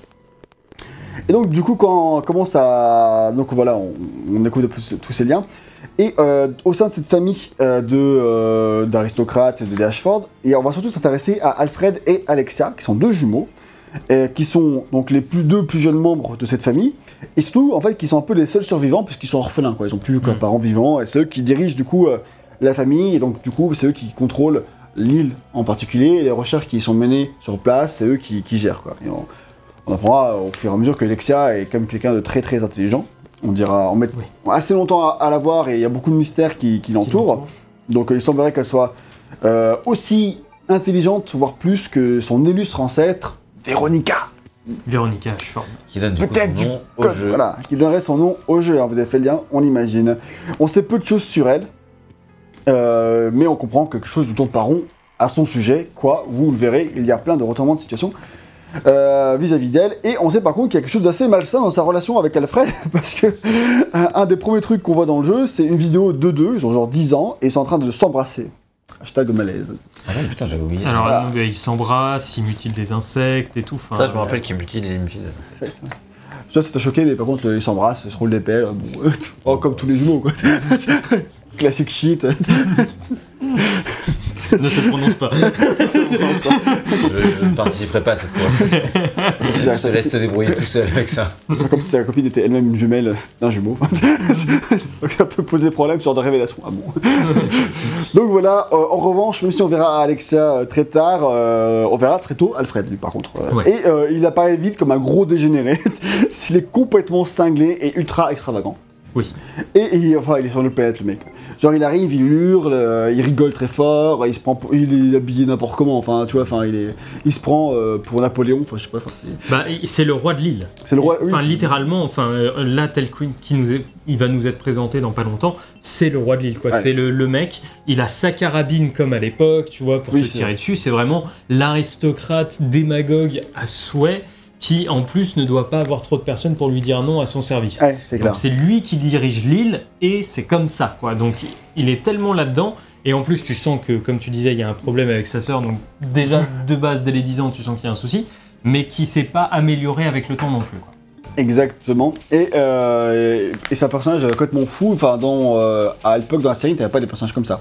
Et pour moi, ça annonce les genres de personnages un peu fous qu'on aura dans la suite de la série. Mm. Notamment Salazar dans Resident Evil 4, euh, etc. Enfin. Moi, Salazar, c'est un personnage qui m'a marqué quand j'ai fait le 4 à l'époque, parce que genre complètement perché, tu vois. Et, euh, et bah là, je vois, ah oui, ok, je comprends comment on arrive à, à la suite. J'étais déjà là depuis longtemps, en fait, finalement. Et en tout cas, il est vénère car il est persuadé que c'est toi qui a déclenché l'attaque. Il parle d'une attaque. Genre quelqu'un a attaqué l'île et c'est parce qu'on a attaqué l'île que du coup, bah, malencontreusement, Les zombies. bah, sont les pas- zombies sont apparus parce que, bah, je sais pas, euh, hop, un truc a explosé, le virus s'est répandu, c'est parti en couille. Et du coup, il pense que c'est toi. Genre parce que en fait, depuis que t'es arrivé, on t'est arrivé sur l'île et depuis, euh, les zombies arrivent. Donc en gros, euh, Bah non, mais moi j'étais au fond d'une cellule, j'étais. bah grave. Et donc bah nous, en tant que joueurs, on, on ignore toute cette attaque, on n'en sait rien, donc du coup c'est aussi un des mystères quoi. Donc voilà, de- dans l'ensemble, euh, pour résumer un peu sur les Ashford, et vous pourrez donner votre avis dans la foulée, c'est vraiment le, le- le point le plus complexe et le plus intéressant et le mieux écrit de ce scénario. Mm. Alors c'est pas sans petits égarements évidemment, mais, mais euh, les multiples rebondissements qui auront font sens, moi j'ai été surpris plus d'une fois, et c'est vraiment cool d'en apprendre euh, un peu plus petit à petit sur tout, bah, tout l'historique de tout ce qu'ils ont fait, sur leurs expériences, sur les liens qu'ils ont entre eux. Et enfin, il y a beaucoup de choses qui sont très très bien, quoi. Ouais, non, mais je suis d'accord. Voilà, je trouve je que c'est la partie la plus intéressante du scénario, la partie un peu micro, c'est-à-dire que ce qui est au sein de cet épisode. Euh, comme tu disais, il y a beaucoup de rebondissements et en fait, il y a, il y a pas mal de choses qui sont intéressantes. Et alors, ça aurait pu être mieux traité. Déjà pour l'époque, dans la façon dont c'est traité, c'est pas trop mal. Oui. Euh, bon, après, c'est pas forcément aidé tout le temps par une réalisation un peu de série B et par un doublage de série Vous êtes. d'une lettre euh, encore plus loin, mais enfin euh, voilà, donc on est quand même sur un truc où c'est pas désagréable, c'est plutôt même assez intelligemment fait, je trouve. Et, euh, et ça m'a bien tenu en haleine jusqu'au bout. C'est cette histoire d'ailleurs qui m'a poussé à continuer, Mm. euh, plus que d'autres euh, d'autres embranchements scénaristiques qui vont arriver. Dans parler la suite. Mais je trouve que non seulement ça se tient bien, mais qu'en plus, voilà, c'est intéressant. Et, et par rapport à ça, comme tu disais, de nombreuses surprises ou des moments où, même si tu t'y attends un peu, le jeu sait quand même jouer Ouais. de ses codes. Et euh, code Veronica. Euh, et euh, réussir à retomber euh, sur ses pattes. euh, malgré, je trouve, un final peut-être un peu trop, euh, voilà, un peu trop extravagant pour son propre bien. Oui, non, je suis d'accord. C'est clairement le, le point le plus intéressant du scénario aussi. Vous avez tout dit. Point. Il, D'accord. il- il se Eh chauffe ben- pour le point le moins intéressant. Non, mais j'ai rien de, rien de plus à ajouter. C'est vrai que c'est le point intéressant euh, du, du scénario, notamment parce, parce que ça ajoute au lore par rapport à Umbrella, qui n'est plus euh, un truc qui vient de nulle part, mais qui Ouais. commence vraiment à avoir une existence propre. Et donc ça, c'est intéressant. Après, le personnage d'Alfred, en soi, Vas-y. quel, quel enfer. Enfin, il est... Il y a pire. Il y a pire quand même dans le jeu. Oui, on, on va y arriver, on va y J'ai arriver. pas dit qu'il n'y avait pas pire, mais franchement, non, il était pas Alors, autant le personnage euh, de D'Alexia d'Alexia, je trouve que c'est ok. Enfin, ça se Alexia est vraiment bien, je trouve. Ah ouais, je trouve aussi. En fait, elle a, elle a- elle a des moments où vraiment elle l'impose. Ah oui, oui, non. Après, ça arrive plutôt vers la fin du jeu et de manière générale, c'est globalement plus réussi. Mais par contre, toute la première partie du jeu où tu ne payes que Alfred, c'est parfois un peu compliqué, quoi. Que ce soit au niveau de l'écriture, que ce soit au niveau de. Il y a juste un moment donné où Alfred, du coup, il y a un, une espèce de retournement avec lui qui le rend d'un coup vachement plus intéressant. Ça, c'est vrai. Ah oui, voilà, c'est ça. Oui, oui, bah oui. Je parle en connaissance de cause Oui, de voilà. ce truc-là, en fait. C'est vrai qu'au début, à chaque fois que je voyais Alfred, j'en pouvais plus, quoi. Notamment, on va, je sais pas quand est-ce qu'on le verra, on le verra au bout d'un moment, mais, mais euh, c'est vrai qu'au début, euh, C'est vrai que, quand fait, tu le vois, tu fais genre, ok, c'est ça le méchant du jeu. Il y a pas mal de trucs euh, malsains autour de, de tout ça et il y a plusieurs révélations qui, qui retournent la situation plusieurs fois. En fait. Hmm. C'est ça. Et donc ça, ça, c'est vraiment, ça rend vraiment le truc intéressant et c'est plutôt... euh, Ouais, mais en fait, tant que tu n'arrives pas à ce moment donné où le scénario bah, euh, Oui. se révèle finalement et montre qu'il a plus à t'apporter que ce que tu pensais à la base, au début, t'es genre, oh là, j'en peux plus, Au- tous au- ces personnages de merde. Au début, c'est juste un fou qui est c'est moi le plus grand, c'est moi le plus fort. Voilà, Oui. mais bon, ça, ça va au-delà, ça évolue. Oui, mais du coup, euh, vu qu'au début, on n'a pas que des meilleurs personnages, et ben, ça va pas aider. Mhm. en gros, ce que, voilà, il y a aussi euh, tout ce qui est recherche de virus, tout ça, c'est tous les jours des points qu'on aime bien, tu vois, c'est aussi ce qu'on aime bien dans, dans RE2, tu vois. Du côté les recherches, Barkin, machin, bah en fait tu retrouves ça avec les Ashford finalement, et Mhm. ça c'est cool.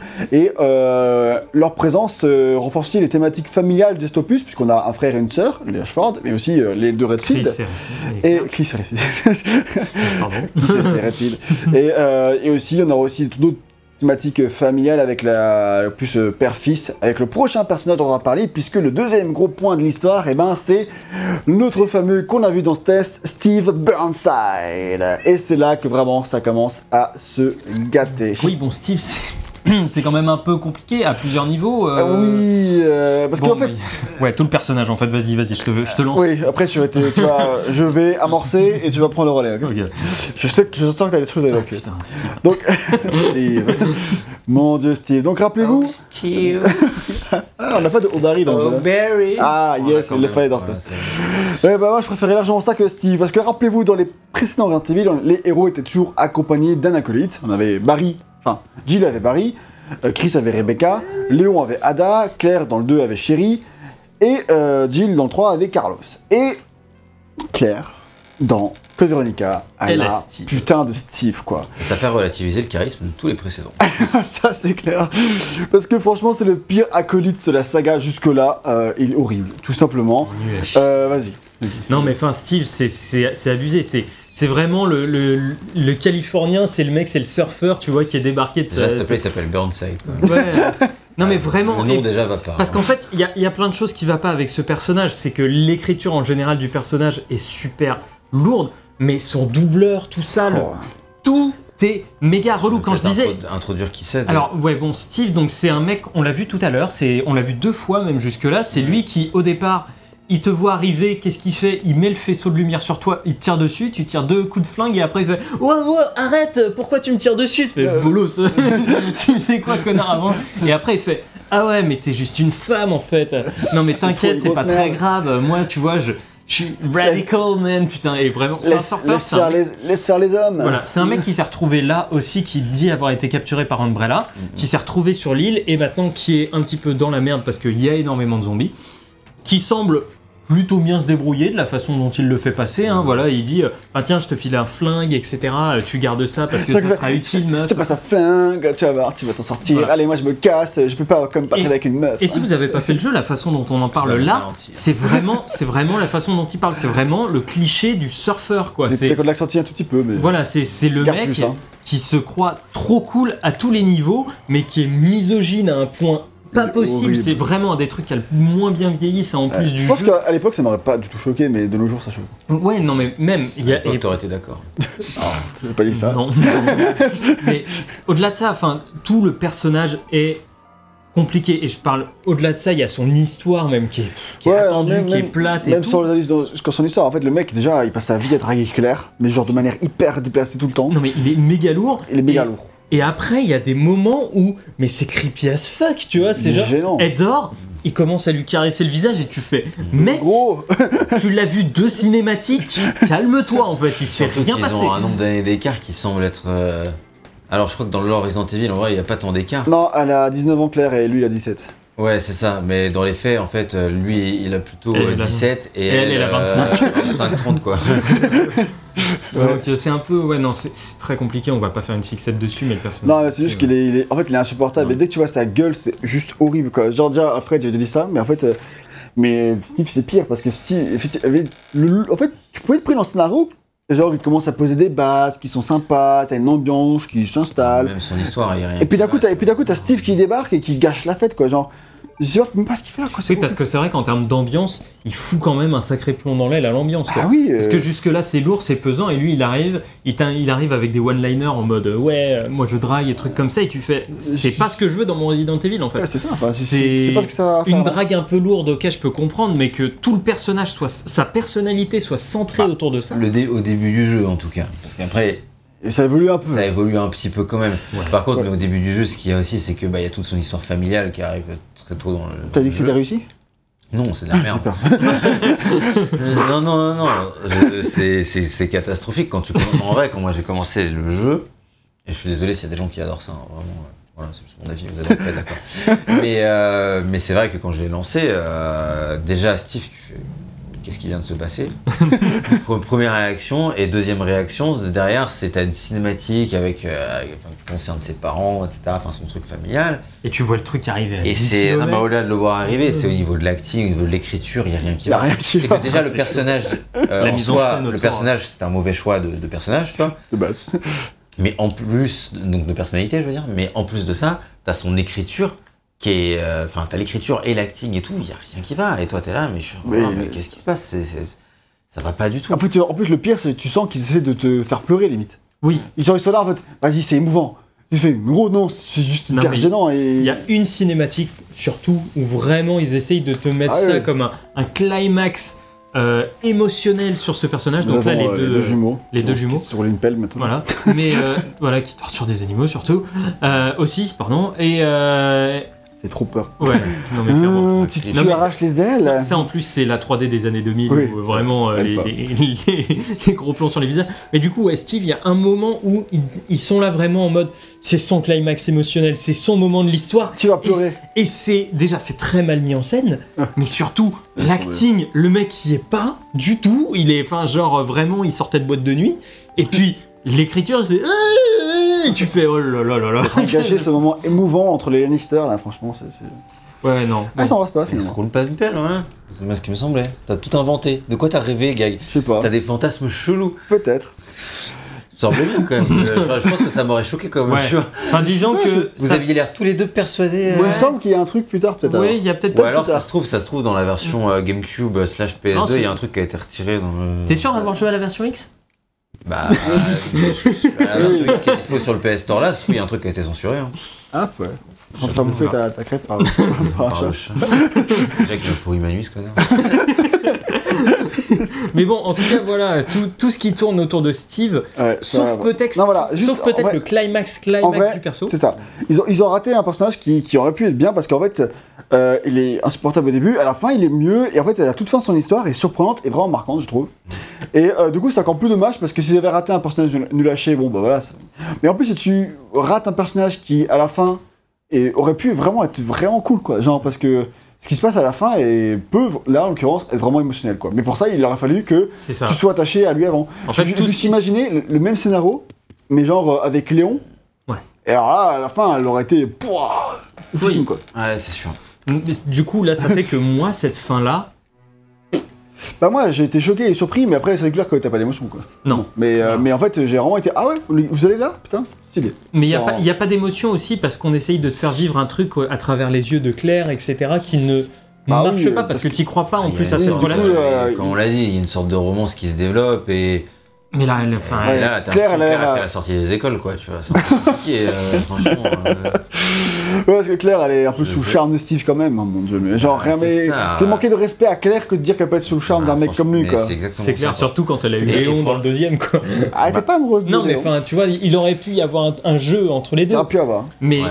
Non, mais c'est il franchement, franchement, c'est Oui. vraiment, c'est notre Mike Claire, quoi. Ouais, c'est clair, non. C'est c'est vrai que c'est dé- c'est- c'est décevant, de- tu te dis, mais le mec, c'est un, c'est un bolos absolu. Et, Et euh, elle tombe sous son charme. alors après, ok, tu vis des, vous vivez des trucs ensemble et tout, mais bon, t'es t'es sa maman déjà. ils, et- ils vivent cinq- honnêtement, ils vivent 5 Et cinématiques. puis, ensemble. euh, en vrai, il se- Ouais, mais bon, c'est des cinématiques un peu vénères. Tu vois, je comprends que dans, dans l'adversité, quand tu vas te faire bouffer par des zombies et tout, tu peux développer des relations plus vite que, en- que dans la vraie vie. Quoi. Oh. Dans la vraie vie, Ouais. des fois, il n'y a pas besoin de 5 cinématiques non plus. Tu vois. C'est vrai. donc, donc- ça, ça me choque pas tant que ça. des la- écoles, euh, tu veux nous en parler? Laissez-moi tranquille. Avec vos idées tordues, là, vous les gardez pour vous.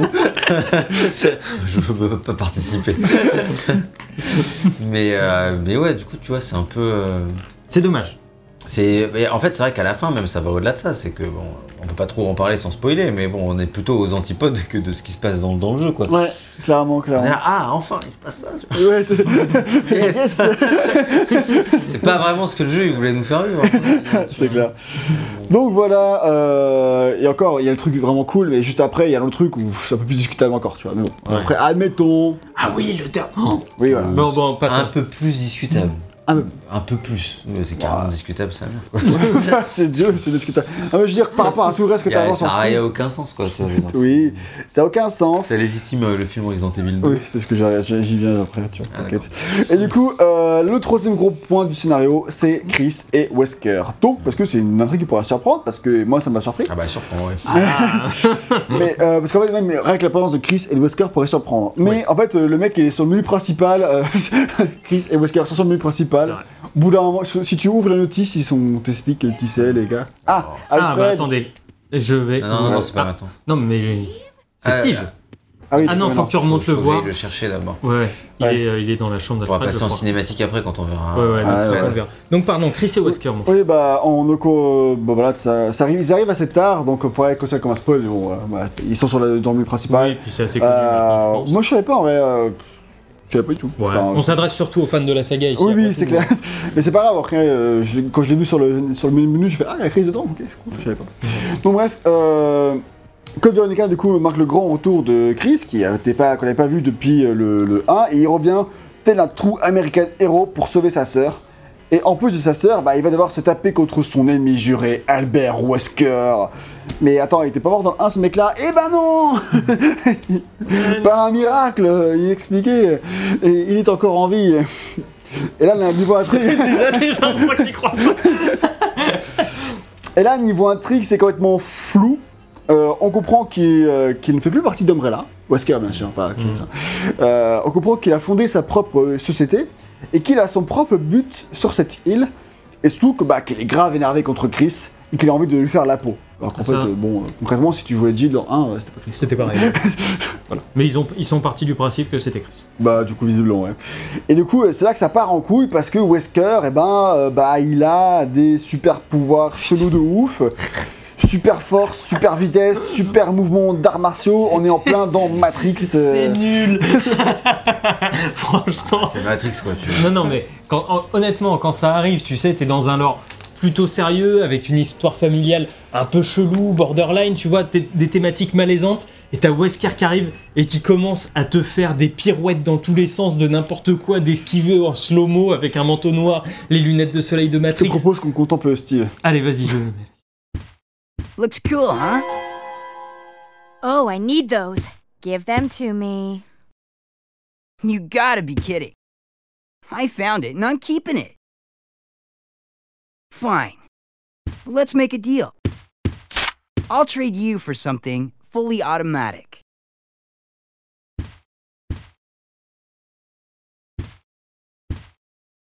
See you around, Claire. Adios. Bon, Oh mon dieu voilà, c'était soft en plus. C'est- hein. Oui c'était soft. Mais même Claire elle est à côté de la plaque. Ouais. Genre elle, elle joue parfois bien sur la crise, Ouais. mais euh, des fois... euh, Là, tu sens qu'on est encore au début Ouais. des années 2000, quoi. C'est- Quand elle doit jouer le fait qu'elle est amoureuse de Steve, tourne mal. ouais. Qui est Steve qui est l'enculé, genre il, il- tu viens de lui sauver la vie. C'est clair, euh, le mec. euh, ah non, non, je garde les pistolets dont t'as besoin pour continuer à progresser dans ta quête, je m'en bats les couilles. Allez, À moins que tu me donnes un vrai juju automatique. Tu peux pas juste vous c'est- balader ensemble et vous ouvrez la- les bonnes portes ensemble et arrêter de casser les couilles, enfin j'avoue d'un moment Non, après. faut rallonger la durée de vie. Mais, euh, mais bon, tu parlais du coup de, de Wesker. Ouais, ouais, de Wesker, Wesker. bah, encore une fois, on disait Matrix, c'est vraiment ça. J'avais jamais vu Matrix avant de voir le jeu. Ah, on a, on a Alfred et on a Allez, tout le monde là, c'est la Allez, on remet les cinématiques.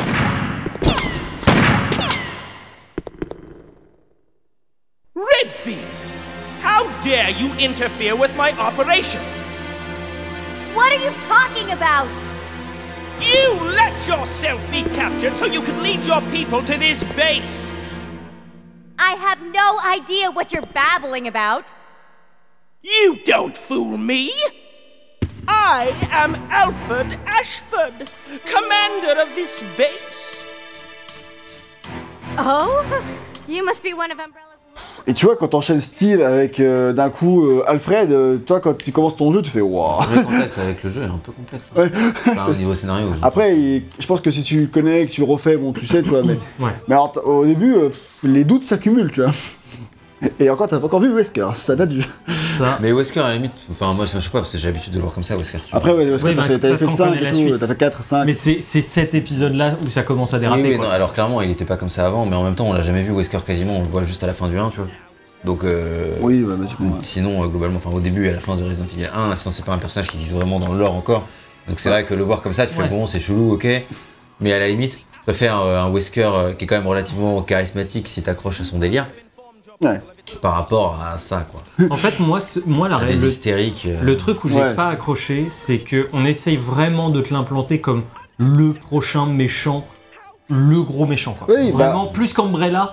Euh, Bah- c'est- Umbrella qui est une menace pour le joueur, on va dire, lui c'est une, menace pour Chris, sa famille, etc. quoi. Bah, au contraire, moi, c'est ça que j'aime bien parce que euh, vu que la, saga doit s'étendre dans ce stade de, de l'histoire, enfin de, de la saga, on doit réfléchir à la suite. Donc là, on te raconte une histoire, mais on veut te faire montrer que bah, Albert Wesker sera le fil rouge entre les prochains épisodes, quoi. Et, euh, et d'ailleurs, c'est plus ou moins ce qui va se passer. Hein. Oui, Mais, et du coup, euh, on- là, c'est juste son introduction dans ce jeu. On te rappelle qu'il bah, qu'il est nouveau en vie, qu'il a ses pouvoirs chelous.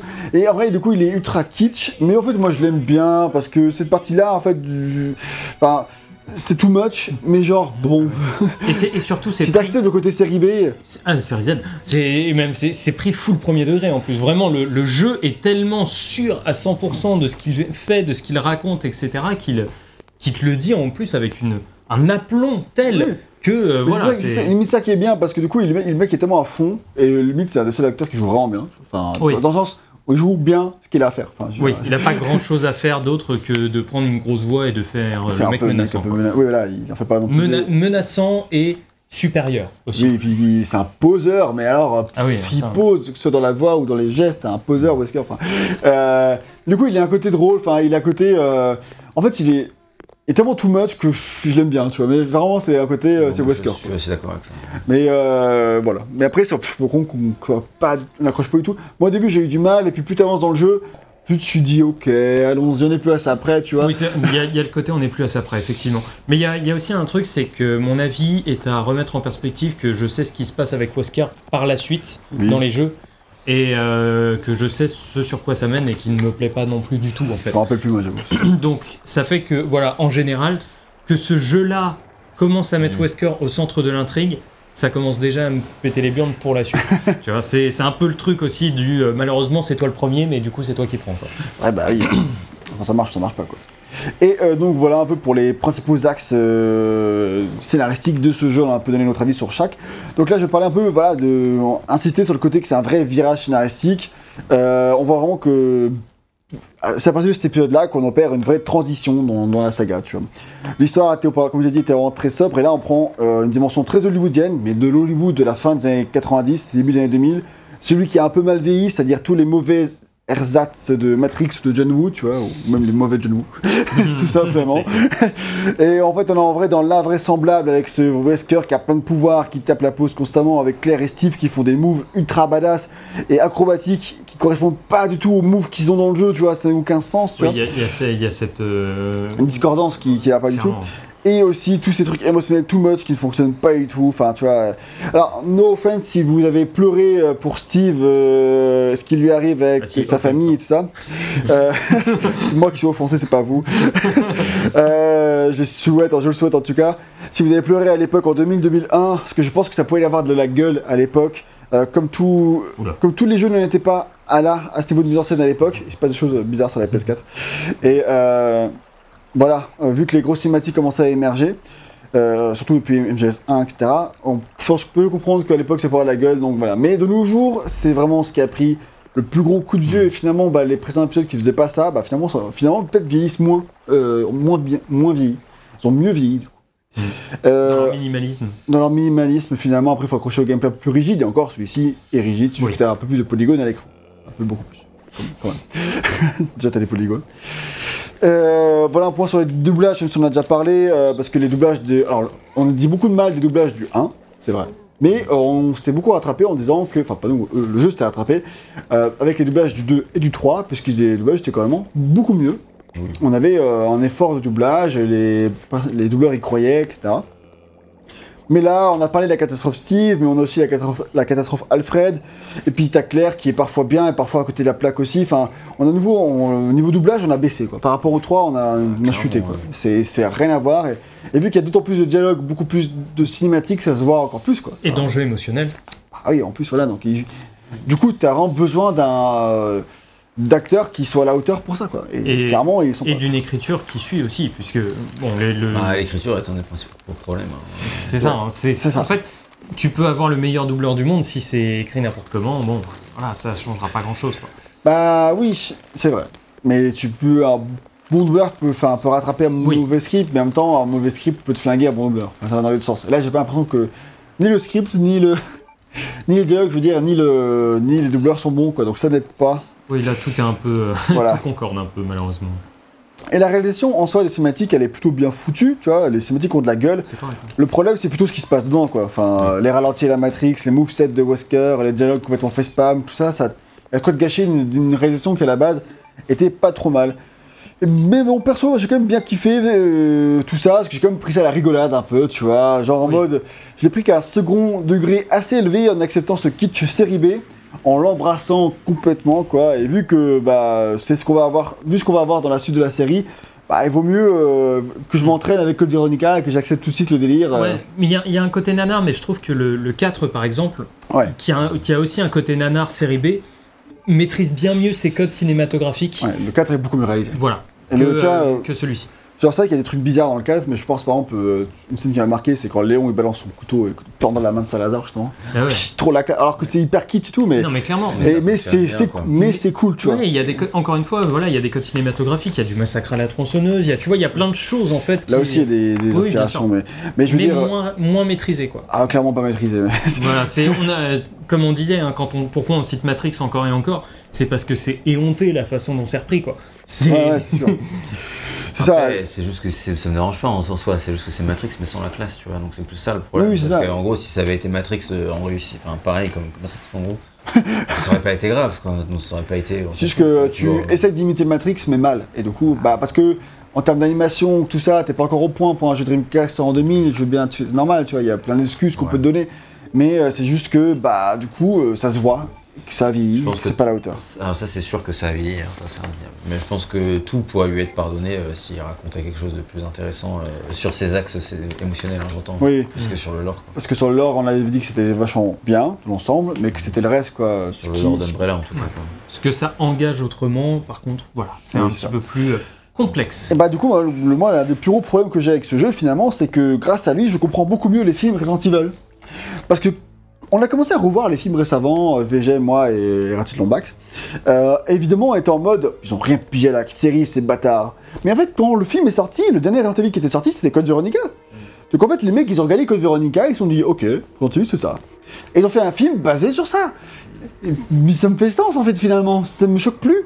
Maintenant que j'ai fait ce, cet effort mental de comprendre d'où Bah est-ce qu'il partait, je comprends. Est-ce que ça rend les films meilleurs Pas, pas du tout, ça reste de la merde. mais je veux dire, mais, mais- en fait, tu l'as dit de la, la meilleure façon possible en plus. pas, pas du tout. mais c'est juste que maintenant, je peux comprendre qu'en fait, les mecs, c'est pas forcément qu'ils avaient pas un, un irrespect pour la série, c'est juste qu'ils ont pas pris la bonne base. Code Veronica avait un directeur. Voilà, le, le manque de respect était déjà là avant. Mais en fait, voilà, quand tu compares euh, Code Veronica au film, tu te retrouves avec le même genre de réalisation too much, avec les mêmes dialogues complètement cheesy, les mêmes ralentis de merde et les mêmes trucs tirés par les cheveux finalement. Tout était déjà là, quoi. Et les trucs scénaristiques que je détestais dans le deuxième film Evil, donc euh, Apocalypse, pour son nom complet, et qui en fait sont identiques dans Code Veronica, il y a la même chose. C'est que tu commençais à amorcer, et les trucs c'était déjà là, en fait, finalement. euh, donc, pour pas trop spoiler, c'est ce qui se passe à la fin du deuxième film Evil, voilà, avec un grand monstre. Sans vraiment en dire plus, mais si vous avez fait le jeu et vu le film, vous allez savoir le lien. Et puis pareil, à la fin du troisième film euh, donc c'est Extinction, euh, Mila, elle se tape contre le grand méchant qui a plein de super pouvoirs ridicules. Mais en fait, ce sont exactement les mêmes pouvoirs que Wesker dans Code Veronica. C'est la même chose en fait finalement. Et quand tu vois ça, tu fais ah bah en fait euh, oui, le film, euh, Finalement. Ah, il est c'est cohérent, c'est pas une mauvaise adaptation finalement quand il réfléchit deux minutes. Ouais. Et ça c'est c'est compliqué. et du coup je me dis difficile de leur en vouloir finalement. Voilà. Enfin bon, C'est le, triste. bah, si, Oui, si. le film reste nul à chier quand même. Ah oui, c'est sûr. Donc en fait, au final, euh, Ouais, mais en fait, si c'était juste l'histoire euh, comme ça et que t'avais pas un jeu qui est ok derrière, tu vois, bon, bah, Mm. euh, peut-être que ce serait nul aussi. Chier, voilà. Un dernier point que je veux dire au niveau du scénario, etc., c'était un peu soulever quelques incohérences qu'il peut y avoir. Alors, il n'y en a pas des masses, il y en a quelques-unes, on sent en fait que c'est un scénario qui a été plusieurs fois réécrit, travaillé par plusieurs auteurs différents, parce que même si c'était que qu'un seul, il y en a eu d'autres qui sont arrivés par la suite. Et en fait, on sent que c'est pas un, scénario qui a tout à fait été pensé pour Claire à la base, et qu'ils anticipaient des choses dans la saga qui n'auront jamais eu lieu finalement. Par exemple, là, euh, le premier point qui m'a vite fait bugger, c'est que tout le principe du jeu, c'est qu'au départ, Claire, elle part chercher son frère à Paris. Une fois qu'elle se fait capturer, le premier truc qu'elle fait, c'est qu'elle envoie un mail à Léon, elle lui dit Est-ce que tu peux téléphoner à mon frère euh, Chris pour qu'il m'aide? Gros. Quoi si, si Léon savait où était Chris, euh, si, si Léon, depuis le début, il sait où est Chris et il sait comment contacter, mail à Léon pourquoi t'as pas, ouais, pourquoi t'as pas au départ contacté ton frère Pourquoi t'es. Je crois pas qu'avoir Jill Valentine serait sauvé le jeu à ce niveau-là. Non, parce que Jill aurait pu faire ses bails contre, euh, Contre Umbrella. contre Umbrella, se faire capturer et envoyer un mail à Chris. Oui. Et puis d'un coup, le scénario fait sens. Voilà. Mais là, les prémices même du scénario, le lien qui, qui ce qui lie RE2 à Code Veronica n'a aucun sens si à la base on a le moyen de contacter Chris pour qu'il vienne sauver Claire. Enfin, Mais- ça n'a aucun sens. Donc moi j'étais en train de me dire sérieux parce que évidemment vu qu'après à la, suite on, on joue Chris et tout, euh, il vient grâce au mec qui lui a envoyé Léon. Donc euh, concrètement, euh, on, Et on a tu- tu- il arrive bien quand même. Hein, il arrive, euh, il arrive bien quoi. Il, il avait pas, visiblement pas besoin que Claire vienne le chercher quoi. Ah non, non, c'est plutôt l'inverse. là. C'est d'ailleurs l'inverse, c'est ce qui se passe. hein. C'est ça. Et encore une fois, notre mec Claire. Moi j'aurais voulu que ce soit Claire qui sauve Chris, euh, je sais pas. Oui. Ouais, truc, bah euh, oui. C'est encore une demoiselle en détresse du coup. Bon, pas tout à fait, hein, mais euh, dommage. Donc voilà, euh, ça, ça m'a saoulé. Euh, et le second point, et là c'est plus du détail par contre, euh, c'est qu'à la toute fin, en fait, en guise de conclusion, bon, c'est pas un spoiler, hein, mais euh, on nous vend que dans l'épisode suivant, on partira en guerre contre Umbrella. Et en fait, ils mettent vraiment l'accent dessus, quoi, genre, euh, maintenant, c'est la guerre contre Umbrella. Finalement, bah, le- l'épisode suivant, c'est Resident Evil 4, quoi. Enfin, concrètement, euh, pas grand chose à voir, quoi. Il passait sur Resident Evil 6. tu passes sur le 6 direct, quoi. Mais du coup, en fait, euh, et ça, en fait, c'est parce que dans euh, le lore actuel, le code Veronica, quand ils sont, sont là dans l'écriture, euh, pour eux, ce qu'ils pensent, c'est que les héros, donc Claire, Chris, Léon, Jill et Barry, ils ont fondé une organisation anti-Umbrella. Mhm. C'est pas vraiment explicite dans le jeu, mais c'est ce qui est dit dans les à côté, et euh, ce qui est dit dans le rapport, rapport de Wesker, dont je vais vous expliquer ce que c'est juste après. Il parle, Wesker parle de ces héros qui ont fondé l'organisation anti-Umbrella. Et euh, donc c'est dans l'ordre officiel à ce stade-là, mais euh, finalement ça a été cut plus tard. De- en fait non, ça n'existe pas. D'ailleurs dans le jeu Gaiden, qui est encore une fois le prochain jeu de la rétrospective, Ouais. il y a cette organisation anti-Umbrella. On voit même le QG en cinématique. Et, on euh, joue Barry qui on joue au Barry sein qui de fait cette. Mais lui, il organisation. n'est pas canon non plus. c'est ça. Et du coup, bah, vu qu'on a zappé cette partie-là, on, euh, eh ben, on- ce jeu n'est plus canon. Tu vois. Tu m'étonnes Du que coup- ce soit le bordel. Et du coup, bah, en fait, à ce stade-là, on pense que les héros, ils ont fondé leur euh, organisation anti-Umbrella. Mais euh, déjà, ça, a- ça, un peu, ça manque de sens parce que euh, déjà, euh, si vous- le- les auteurs, ils avaient bien regardé les, les, euh, tout ce qu'on apprend dans RE3 en faisant toutes les fins, on apprend que Léon, il travaille déjà pour le gouvernement, comme dans RE4. Donc, il a rien à foutre dans l'organisation anti-Umbrella. Enfin, il peut faire les deux, mais enfin, c'est chelou, quoi. Et... euh, et il y a plein de trucs comme ça quand qui n'ont pas vraiment de sens. Du coup, euh, on est vraiment dans l'optique, quand, il faut la fin en Power contre Umbrella, ils sont déjà dans l'organisation, qui en fait finalement n'existe pas. Donc ça, c'est euh, voilà, c'est plus du détail, détail, détail du lore euh, qui plaira, intéressera les fans et tout ça, mais juste pour dire que il n'est pas toujours très bien intégré au lore global, euh, dans la continuité euh, de tout. Euh, ce petit code Veronica, malheureusement. Alors, je pense que de toute façon, si tu commences à chercher les incohérences à partir d'ici, Ouais. ça va commencer à s'allonger. Oui, Bon, c'est sûr, mais, mais avant, mais avant, c'était pas le cas. Oui, avant c'était du coup, voilà. Mais avant c'était en même temps très resserré. Bah, C'est pour ça. Voilà. Et du coup, autant euh, soulever euh, ce Il qu'il y a. à y avoir pas mal de trucs quand même. hein, Et dernier point que je voulais soulever, c'est justement, bah, euh, incohérence ou non, hein, mais c'est comment Wesker a survécu, parce que c'est pas du tout dit dans le jeu. Euh, même si on peut se douter, en gros, tu vois, ça reste un des trucs qui est pas dit. Genre, euh, oui, je suis, je suis encore vivant, euh, nique ta race, euh, point, enfin. Oui, parce que Et en plus j'ai des pouvoirs. Parce que Wesker est pas censé être vivant coup, à ce stade de l'histoire. quoi. Clairement. Et Donc pour. Ça devait être une surprise, j'imagine, à l'époque. Ah oui, c'est une surprise de ouf. Qui reviennent. euh, ouais, voilà. Il était mis en avant dans la com, hein, évidemment. Ah, il est même dans le menu principal aussi, en fond, tu peux Ah le voir. Mais euh, donc. Et là, tu ouvres, le, tu ouvres la notice, il y a ah, Wesker. Ce ça. qui à l'époque, tu lisais les notices, qui de jour t'as plus de notices donc tu les lis plus. hein. Enfin, si c'était un fantôme, on aurait pu appeler euh, Resident Evil la menace fantôme. Ouais, ça aurait plu. Du coup, non. Et c'est pas plus mal. Voilà. Et donc, du coup, euh, donc ça reste un, un problème en soi. Et pour euh, pallier à ça, ils ont rajouté. C'est pour ça qu'ils ont rajouté un peu les nouvelles cinématiques dans la version X, euh, qui n'expliquent toujours pas comment il est mort, mais qui précisent un peu plus sa place dans l'histoire à ce moment-là. Et euh, du coup, pour euh, vraiment expliquer comment il a survécu, Capcom a concocté le fameux rapport de Wesker que j'ai amorcé un peu plus tôt. C'est une vidéo d'une vingtaine de minutes qui est présente dans certaines éditions de la version X, donc c'est la version précommande collector euh, sortie seulement au Japon et aux US. Donc ils avaient ce petit bonus là que nous on n'a jamais eu en Europe, qui est visible en ligne assez facilement, traduit par des fans français, t'as des sous-titres. Et euh, en fait c'est un rapport dans lequel Wesker raconte les événements des trois premiers jeux de son point de vue. Donc il explique du coup de la manière dont il a survécu. Trouve c'est un peu tordu. En même temps, là, là, fa- là, fallait qu'il torde les trucs dans tous les sens, hein, de toute façon. voilà. Franchement, les excuses, c'est facile. Ouais, c'est un peu ça. Non, Et- c'est les- ouais, c'est- c'est- c'est déjà complètement perché. Le rapport, il- en soi, il est très court. euh, la vidéo fait 20 minutes parce qu'il y a beaucoup d'extraits de jeu et des trucs qui, qui remplissent un peu. C'est pour ça que ça dure longtemps. Et il y a aussi quelques petites erreurs, des petites infos qui contredisent d'autres. euh, Euh, voilà, donc euh, d'ailleurs ils auront fait une deuxième version où ils corrigent un peu les erreurs finalement qui ont été repérées.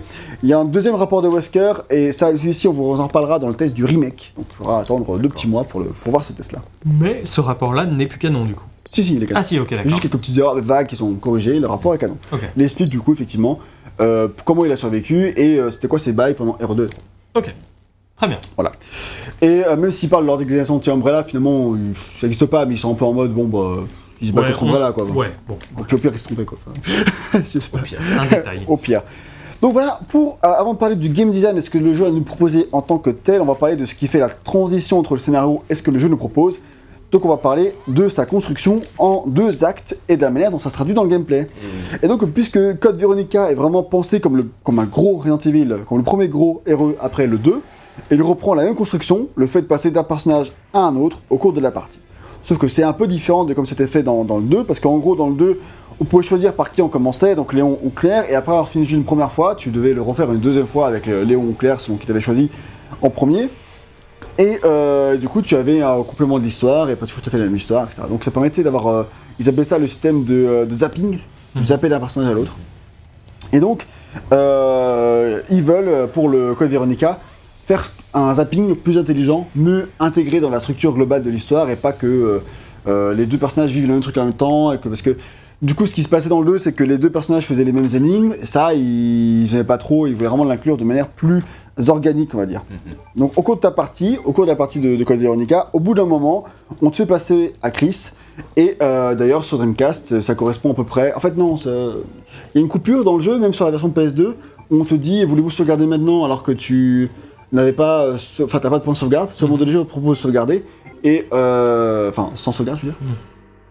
Et euh, ça correspond à Dreamcast, le deuxième CD, parce qu'il est sur deux CD sur Dreamcast. Ça, la première fois qu'on te le propose, c'est quand ça t'arrive dans la deuxième partie de la première partie. Ouais, c'est compliqué de décider comme ça. C'est le nouvel environnement. Oui, voilà, il y, a deux- il y a deux environnements dans le jeu, en gros, donc deux parties par partie. Exactement. Quatre parties, on peut dire. Ouais. Oui, on pourrait dire 4 actes du coup. Quatre Ça serait le début. Mais bon, sauf qu'en fait. Ouais, c'est juste deux actes euh, divisés en deux. Ouais, sauf que la partie claire est plus longue que la partie crise, donc Clairement. du coup c'est. Ah oui, c'est- j'ai pas dit que c'était équivalent. Ouais, voilà. Ça, c'est sûr. Du coup, voilà. Euh, ce qui se passe, c'est que du coup, euh, quand- d'abord tu fais Claire, elle arrive à un certain point du jeu, et ensuite Chris arrive, trop tard. et du coup, euh, il arrive dans la première partie de, de l'environnement, quand Claire est déjà partie, donc euh, il y a déjà tout ce qui s'est passé quand elle n'était pas là. Et euh, voilà. Et pour le restant du jeu, ils voulaient. euh, pour eux, ils expliquent en- dans une situation que ce n'était pas intéressant d'avoir Cla- Claire puis Chris qui explorent les mêmes endroits, qui résolvent les mêmes énigmes. Du coup, les lieux sont très différents lors du passage de Chris. Il dit que Camilla, euh, pour le 2, il préférait utiliser les, les événements de l'histoire pour lier les deux personnages plutôt que le faire via les environnements. Mais que personnellement, lui, il préfère que ça se traduise par de véritables éléments de jeu. Et effectivement, bah, moi je trouve que c'est une très bonne amélioration. Parce que euh, ça fait qu'on ne rejoue pas la même chose, qu'on Ouais. traverse vraiment de, bah, des environnements en plus, d'ailleurs, puisqu'on va plus loin que, que Claire. Et euh, qu'éventuellement, certains environnements sont détruits, et du coup ça t'ouvre d'autres passages, et que du coup, enfin, tu redécouvres vraiment. Et du coup, tu, ça te permet au passage d'apprendre de nouveaux éléments de l'histoire, de, de combattre de nouveaux boss, de pas rencontrer les mêmes personnages, pas les mêmes ennemis, de vraiment vivre finalement bah, dans les mêmes environnements bah, un jeu différent. Tu vois. Ouais, Jusqu'à ce que les deux trames se recroisent. Exactement, et là tu re-switches de perso, de C'est là, c'est la fin du jeu. et là c'est la, c'est la toute fin quoi. Et on l'a pas dit, mais le jeu il est assez long, il dure entre 15 et 20 heures, ce qui est plus du double d'un héros normal, ce qui- donc c'est Ouais, beaucoup, c'est ça, en fait, la campagne de Claire dure la durée normale. euh, d'un Resident.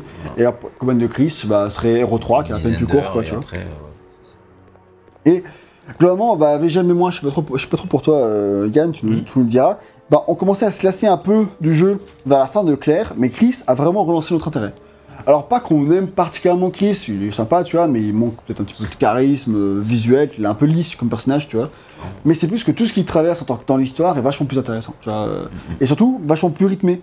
Vu que c'est plus ça. court, c'est euh, ça va droit, et- droit au but, c'est clairement ça pour moi qui, qui relance un peu le sel, c'est parce que le jeu commençait à s'étirer et à se perdre dans des trucs qui m'intéressaient beaucoup moins en termes scénaristiques et en termes de narration surtout, euh, à un point où là je vois, les, je vois enfin, la fin de la première partie de l'acte 1 de Claire, du coup et je fais oh là là là là, je sais pas vers quoi ça va mais il y a rien qui...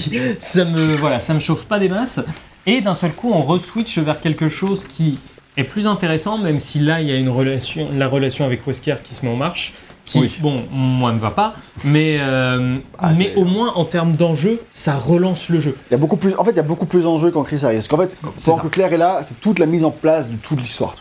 Et quand Chris arrive, c'est climax. Donc quand climax, il se tape la, la fin de, de, enfin, avec Wesker, tout le combat. Il se tape toute l'évolution avec Alfred et Alexia au stade supérieur, tu vois. Mhm. Et euh, du coup, tout s'enchaîne, il y a beaucoup plus d'enjeux, beaucoup plus d'ennemis. Tout, enfin, dans l'idée, c'est un peu comme si tout était sur le point d'exploser et c'est là qu'il faut tout résoudre, quoi. Enfin, Mhm. Du coup, il arrive à un stade de l'histoire où c'est. euh, où il y a plus de surprises en plus, euh, et où les surprises en tout cas arrivent de plus en plus fréquemment, et Le seul truc que j'ai trouvé dommage, c'est que, comme on l'a déjà dit, hein, ce soit lui qui vienne un peu clore tout ça. Quoi. Ouais, C'est- ouais. Malheureusement, tu vois, c'est c'est Clore qui fait. euh, euh, Clore. C'est T'es dans la piscine, la chlore. du chlore, quoi.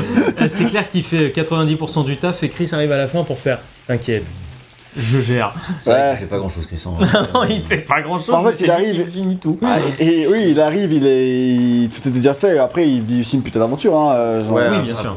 Après, moi, le problème que j'ai avec lui, c'est surtout qu'il est pas très badass, quoi. Il se fait éclater la gueule. Puis Claire aussi, en fait, en vrai. Ouais. Les deux, tout le jeu, sont censés quand même être badass, mais en fait, tout le jeu, ils se font, ils se font massacrer par. Dès que t'as une cinématique, dès que t'as un machin, ils prennent super cher, tu vois.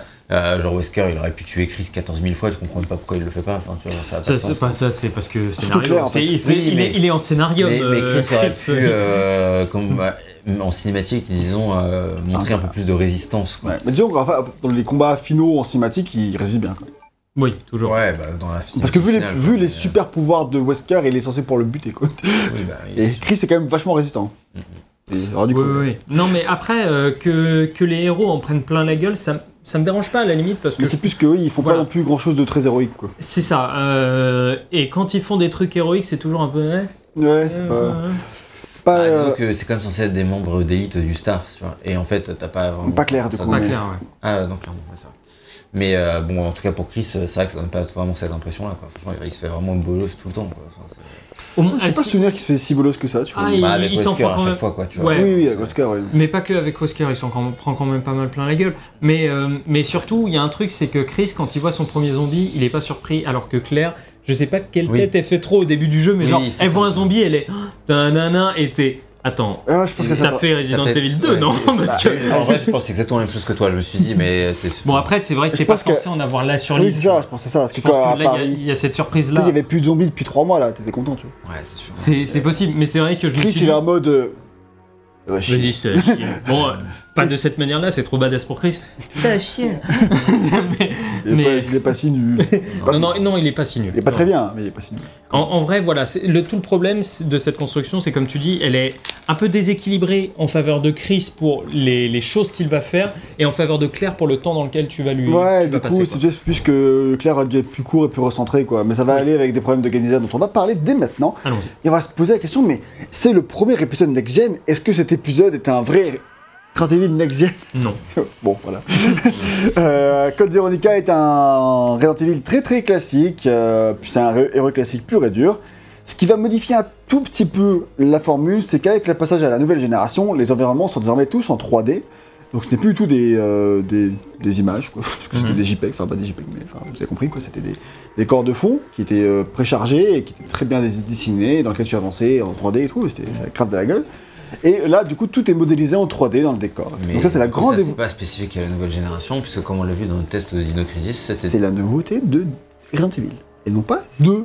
Oui, En général. mais bon. C'est vrai, non mais je veux dire, c'est Capcom, c'est les mêmes, enfin c'est pas les mêmes sagas, mais je veux dire, c'est euh, il y a, il y a des Oui. développeurs en commun, c'est plus ou moins les mêmes équipes, euh, ça reste quand même euh, C'est un Resident Mais Evil qui quand même son nom. pour. euh, Et non, mais ce que je veux dire, c'est que du coup, voilà, sur PS1, ils avaient déjà quand même apporté cette amélioration. Ouais, Donc ça. pour Resident Evil, c'est vrai que c'est la, tu, tu le vois sur la nouvelle génération, mais au final, c'est une technologie qu'ils avaient déjà réussi à développer pour la PS1. C'est Donc, vrai, euh, c'est vrai. c'est pas non plus. euh, Oui, oui, bien sûr. Et du coup, on retrouve effectivement, bah, j'allais parler de Dino Crisis, parce qu'on retrouve aussi, bah, maintenant que les caméras sont plus tout à fait fixes, elles suivent un peu le personnage, comme le faisait Dino Crisis également. Et, mais donc c'est plus proche de Dino Crisis que de ce que fait le principal nouveau concurrent de Resident Evil, Silent Hill, qui est arrivé en 99, donc un an avant. Et euh, n'oublions pas aussi que Code Veronica X sur PS2 sort en même temps que Silent Hill 2. Et que Silent Hill 2, il est vachement plus moderne, sur tous les points, que euh, ce Code Veronica, malheureusement. Enfin, Voilà, malheureusement on, pourrait, on 2. pourrait peut-être plus le rapprocher, tu vois, à l'époque de euh, Project Zero, qui est aussi un poil vieillot, mais qui arrive dans ce truc vieillot à créer un truc de claustrophobie un peu plus fort, je trouve, que euh, ce Resident Evil là le fait. Ouais, c'est- J'avoue qu'on n'a pas parlé de la peur, hein, mais Resident Oui, on Evil va y t'es censé arriver. avoir peur, mais bon. Oui, bah après. euh, On va y arriver. Non, non, il y est lui. Pro- Project Zero, c'est c'est- c'est encore autre- chose, on peut pas tous les comparer, puis ça tient un peu plus tard. Mais, euh, mais oui, je parlais juste en termes purement euh, technique, c'est de, Oui. de, je sais pas, de nouvelle génération de Survival Horror, tu vois. Mm. C'est sûr que bah, Silent Hill 2 était vachement plus moderne, quoi. Après, il a un an de plus, il a, un- pour- il a eu un an de plus pour arriver, mais quand même. Et c'est du 109. C'est du 109, clairement. Donc voilà. Euh, mis à part ça, qu'est-ce que Code Veronica X apporte de nouveau à la série? Bah, Vraiment de tout petits trucs. C'est-à-dire des armes à deux mains qui permettent de viser euh, deux ennemis à la fois. C'est claqué au sol. C'est- Papa. hein. En fait, en fait, quand les deux commencent à écarter, c'est trop dur de les ramener. euh, surtout, t'as- tu visent toujours automatiquement, donc en fait, t'as pas de choix de qu'est-ce qu'ils visent. Et donc généralement, ça va être les- l'ennemi le plus proche, et puis même c'est le. Et parfois, en fait, euh, genre t'as plus d'ennemis et quand tu tires à côté, il faut que ça se recentre. Enfin, Oui, des fois, il y a chiant, quand tu tires, tu tires deux balles, mais il y en a une qui va sur un ennemi et l'autre c'est dans le vide. Ouais, c'est pas très bien. Non, c'est ça, c'est un peu nul. T'as une visée en 3D à l'époque, ils mettaient la com dessus. Mm. Sur le, quand t'es en, quand t'as ton sniper, tu peux viser à travers le viseur comme Ah dans oui, un oui, oui. FPS. Et ouais, mon gars. Quand t'as le sniper? Ouais, Ouais, quand t'as sniper, ouais, tu peux. Ah oui, c'est une mini-séquence dans le jeu. Quoi. Ah oui, mais ils ont mis l'accent dessus, c'est de la technologie 3D, mon gars. C'était la nouvelle génération. Et, euh, Ouais. et donc, à part ça, il y a aussi. Euh, bon, c'est tout. euh, voilà. Rien de plus, quoi. On a aussi des. On perd même des capacités par rapport au 3. Il n'y a plus le mix des munitions, il n'y a plus les esquives, il n'y a plus le système de choix. On garde juste le, le fait de pouvoir se retourner rapidement. Ouf, merci, c'était bien minimum. Il était aussi dans Crisis, donc euh, voilà.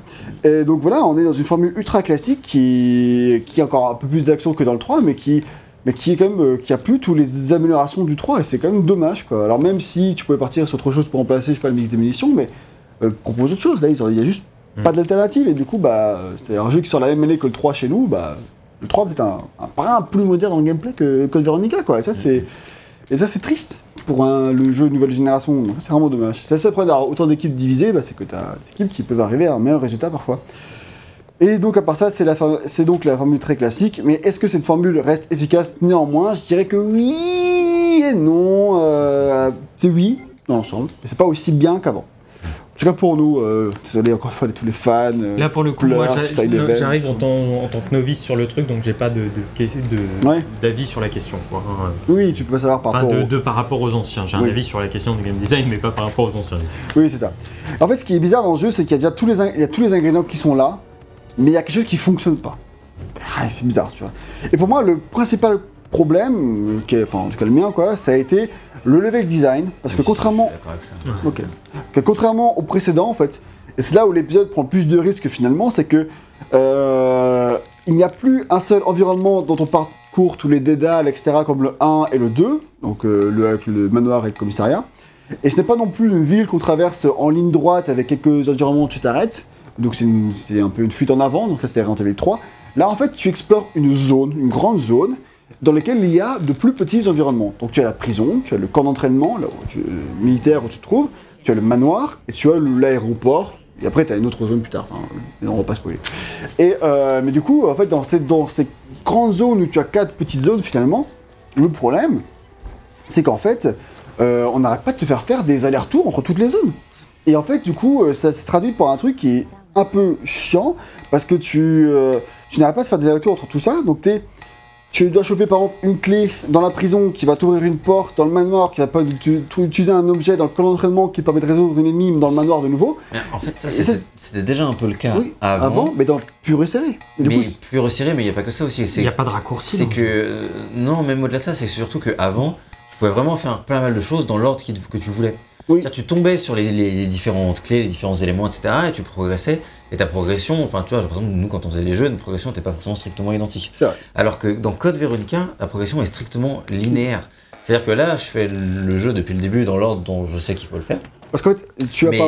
mais c'est c'est pas l'ordre dans lequel je l'ai fait au début. Et en fait, des fois, tu perds pas mal de temps à te perdre dans des endroits où, de toute façon, tu vas très vite Ouais, être bloqué. Où tu peux aller, mais où tu peux rien faire. Ouais. Et voilà. Et du coup, tu vas devoir faire demi-tour et trouver l'endroit où tu vas pouvoir faire quelque chose, qui va te donner une clé. Et là, tu vas te retrouver l'endroit suivant où tu faut faire, Ça. où tu peux faire quelque Et chose. puis parfois tu t'entêtes dans ces endroits à te dire attends je pense que c'est ça où tu vois il y a un truc par exemple euh, tu sais tout à l'heure quand t'es arrivé à la, à la zone euh, où il y a le sous-marin euh, il y avait un truc qu'il fallait encastrer et en fait c'était le c'était la proue Euh, pas la proue c'était le merde euh, le, le volant de bateau, quoi. ouais le volant de bateau Le gouverneur. le gouvernail, merci. Euh, le gouvernail. Et du coup, moi, tu vois, je m'étais ramené avec euh, mon petit truc, euh, avec un autre truc qui Ouais. ressemblait à l'endroit, et je fais, bah, ça doit être ça. Et tu sais, j'essaye et je fais Ah merde, bon, bah ça doit être dans la zone précédemment, je l'ai raté, tu sais. J'y retourne, je truc, je machin, je fouille à droite, à gauche. Et en fait, tu t'y perds, c'est sans vraiment t'y perdre, mais comme tu dis, c'est que les zones, au lieu de parler entre elles, elles sont trop souvent resserrées au sein d'elles-mêmes et après on dit ah bah maintenant ça va s'ouvrir un petit peu, il faut que tu ailles à droite à gauche pour revenir au point B. Oui. si Ça, je pense que, ça, je Bah- pense que c'est aussi parce que c'était ton premier Resident Evil euh, euh, ancienne génération, parce que du coup, on n'a pas trop eu ce problème-là. Généralement, euh, Oui, oui. ça se fait euh, un, peu en mode, en mode- un peu en mode pilote automatique. hein, tu comprends, quand tu as fait les trois précédents, en vrai, euh, tu comprends très vite euh, quel, quel endroit doit aller à quel truc, etc. Donc tu t'entêtes pas et tu te perds pas. Mais c'est plus que c'est chiant, quoi. En fait, le truc, c'est que, effectivement, genre, euh, quand tu sors de la prison la première fois, t'as le choix entre deux endroits. T'as le camp d'entraînement qui est le premier endroit où tu peux aller, parce que c'est le premier porte sur la droite. Et t'as le manoir. est, là, d'ailleurs. Et, et et ensuite, t'as le manoir qui est plus en face. Et en fait, du coup, si tu vas dans le camp d'entraînement à ce moment-là, tu ne peux rien faire. Ce qu'on a fait tous les deux. C'est le truc, bah, c'est sur la droite, c'est le premier, la porte qui monde. aussi, Donc ouais. on va tous par là au premier. Enfin, je pense que. Et tu peux rien faire. Là-bas, tu ne trouves ni de coffre pour. bah, plus tard, dans- là, on voit que t'as un coffre, mais parce que t'as fait plein de trucs pour le- y arriver, tu vois. Mais avant ça, tu ne pouvais. Si tu arrives, tu vas d'abord dans le camp, tu n'as pas accès à ce coffre-là. Donc tu, en fait, tu te retrouves avec un inventaire, on l'a sous les yeux, qui est limité, c'est le principe de la rentabilité, d'accord. Mais du coup, tu ramasses tellement de trucs, où finalement, tu as fait trois pièces et t'as tout, t'as plus de place dans ton inventaire. Il faudrait. À ce stade-là, t'as encore trouvé aucun coffre dans, dans le jeu. T'as juste un détecteur de métaux où tu peux ranger des trucs, tu vois. T'as pas encore trouvé de coffre. Et du coup, t'es là, tu peux plus. pas de coffre, t'as pas de sauvegarde. T'as pas, tu, ouais, tu peux pas trouver de, t'as pas celle de sauvegarde. T'es là, tu fais des, tu fais des salles, tu tues des zombies, tu commences à plus avoir de balles, mais tu peux rien ramasser, euh, ni de nouvelles armes. Voilà, faut consommer un soin, mais au bout d'un moment, t'as pas envie de consommer tous tes soins dès le début. Et en fait, tout ça parce qu'en fait, finalement, en fait, c'est juste pas là où tu devais aller à la base. Alors, tu veux prendre de l'avance, du coup, t'as ramassé quelques trucs qui pourront te servir éventuellement plus tard. Mais en fait, t'as pas progressé concrètement, parce que la progression se fait dans le manoir. Et du coup, en fait, t'as, t'as plein d'erreurs de design comme ça qui font qu'en fait, ces allers-retours entre toutes les zones sont pénibles. Le jeu guide très mal la progression. Oui, c'est ça. Et en fait, le fait de- d'avoir des allers-retours en soi, c'est pas un problème. Mais le problème, c'est que déjà, ces zones sont très éloignées les unes d'entre elles, ce qui fait que quand tu dois faire un aller-retour, c'est pas comme quand tu dois faire un aller-retour dans le manoir ou dans le commissariat, parce que tu trouves vite des raccourcis, tu trouves une porte qui, hop, qui permet effectivement, le côté disais. des raccourcis est hyper important dans le design. Pas de. Là, tu peux pas parce que t'es hyper éloigné, tu dois tout te retaper, et ces allers-retours, ils sont hyper longs. Si tu dois te retaper le sous-marin pour tes allers-retours, c'est Sous-marin- le casse-couille. sous-marin, c'est un enfer. C'est casse-couille. Et du coup, ce qui fait que euh, parfois, en fait, quand t'es pas sûr de voir où aller, tu te dis si c'est là-bas, en fait, si c'est pas là-bas, j'ai fait tout ça pour rien, c'est pff, c'est vrai que du coup, c'est le premier de tous les Resident Evil qu'on fait là, où il y a des fois, avant, quand je me demandais s'il y avait un objet là ou si j'avais oublié un truc et tout, Solus. je, ouais, je fais fais parce qu'en fait, là, j'avais la flemme aussi, de me repayer euh, 15 Ouais. minutes pour aller euh, vérifier. Et en plus, on en reparlera après, mais moi je trouvais le jeu dur, donc euh, en plus, euh, c'était 15 minutes qui Solus. pouvaient être moi aussi, j'ai pas. Parfois, j'étais en mode, attends, est-ce que je suis sûr que c'est ça Et, euh, checké, mais c'est dommage, parce qu'en fait, euh, moi, c'est pas. Comme ça qu'on aime jouer, quoi. C'est pas, enfin, en tout cas, à Resident Evil, jusqu'à présent, même s'il y a des fois où des fois je me creusais un peu la tête dans les précédents, j'avais jamais eu besoin, ou jamais, eu- enfin, j'avais jamais eu envie même d'aller vérifier un truc dans une soluce, quoi. Et là, c'est même pas la complexité des énigmes en soi. C'est juste s'assurer. Que, Que tu vas, tu tu vas bien au bon, endroit. au bon endroit, parce que Ouais, t'es pas. ça, parce parce- qu'en fait, tu sais pas. tu- En fait, t'es pas. Parfois, je suis en mode, ok, là, je sais qu'il faut un truc, mais euh, je vois très bien, il faudrait une clé ou je sais pas quoi, mais je sais pas si aller à la, à la prison, machin, un truc. Dis, flemme, je- ou alors, bah ouais, je me penses généralement, que- je pense que c'est là-bas, je vais vérifier que c'est là-bas, tu vois, ou pas. Et en fait, Ouais, c'est ça. Parfois oui, parfois non. parfois, ouais, c'est. Et euh, du coup, euh, ça c'est, en fait, ça, ça casse toute la logique de l'exploration, ça casse la fluidité de l'exploration, ça casse un peu le plaisir d'explorer, tu vois, Et t'as commencé à le dire, et c'est le le design à ce niveau-là est aussi vraiment mal foutu. Enfin, moi, donc là, je, on- je vais vite, je connais, je me rappelle du jeu, tu vois. Mais là, quand tu découvres le jeu la première fois, franchement, moi, je voulais jouer une heure. Et bah, en fait, pendant, euh, ou alors peut-être trois quarts d'heure, je sais pas, pendant une heure et quart, une heure et demie, euh, j'ai pas eu de sauvegarde. euh, ensuite, t'as pas eu de coffre, t'as pas de machin. Il y a plusieurs moments dans le jeu où j'étais là, mais le jeu, il est ultra radin sur les, sur les coffres et sur les, sau- les, les- enfin, les machines à écrire, parce que les sauvegardes, quand on a quand même. Mais sur les machines à écrire pour sauvegarder. Et donc, euh, franchement, il y a pas mal de moments où j'étais là. Ça faisait longtemps que je jouais, j'étais un peu en galère. euh, parce qu'on l'a vu, là, même là, même en connaissant le jeu, j'ai très peu de munitions et tout. Ouais, c'est vrai. Euh, et, et donc en fait, tu as envie d'arrêter, t'en as marre, t'es fatigué ou n'importe quoi. Bah non, le jeu, tu dois continuer. Et en plus, tu sais pas si tu vas dans la bonne direction, tu sais pas quand que tu vas avoir un coffre, etc. Et, et ça te crée de la frustration qui est pas, t'as pas peur parce bon, au pire, tu recommences tout et c'est chiant. Mais c'est plus, c'est plus frustrant parce que tu te dis, euh, dans les précédents, bah, euh, notamment Resident Evil 1, il arrivait à faire peur alors que t'avais des, des coffres et des, des Ouais. machines à écrire, tu vois. Donc C'est pas, c'est pas le- les machines écrites et les coffres qui t'empêchent d'avoir peur, c'est vraiment de la difficulté artificielle, quoi. Et le, le jeu là-dessus, c'est le. Ouais, on va y arriver euh, plus tard. Là, il faut juste dire que le dernier point du level design, moi, qui me pose problème, c'est que du coup, bah, puisque t'as euh, t'as pas une grosse zone, t'as plusieurs petites zones, mais du coup, c'est des petites zones. Et du coup, en fait, c'est des zones qui, du coup, bah, n'ont pas vraiment d'existence, n'ont pas vraiment de vie.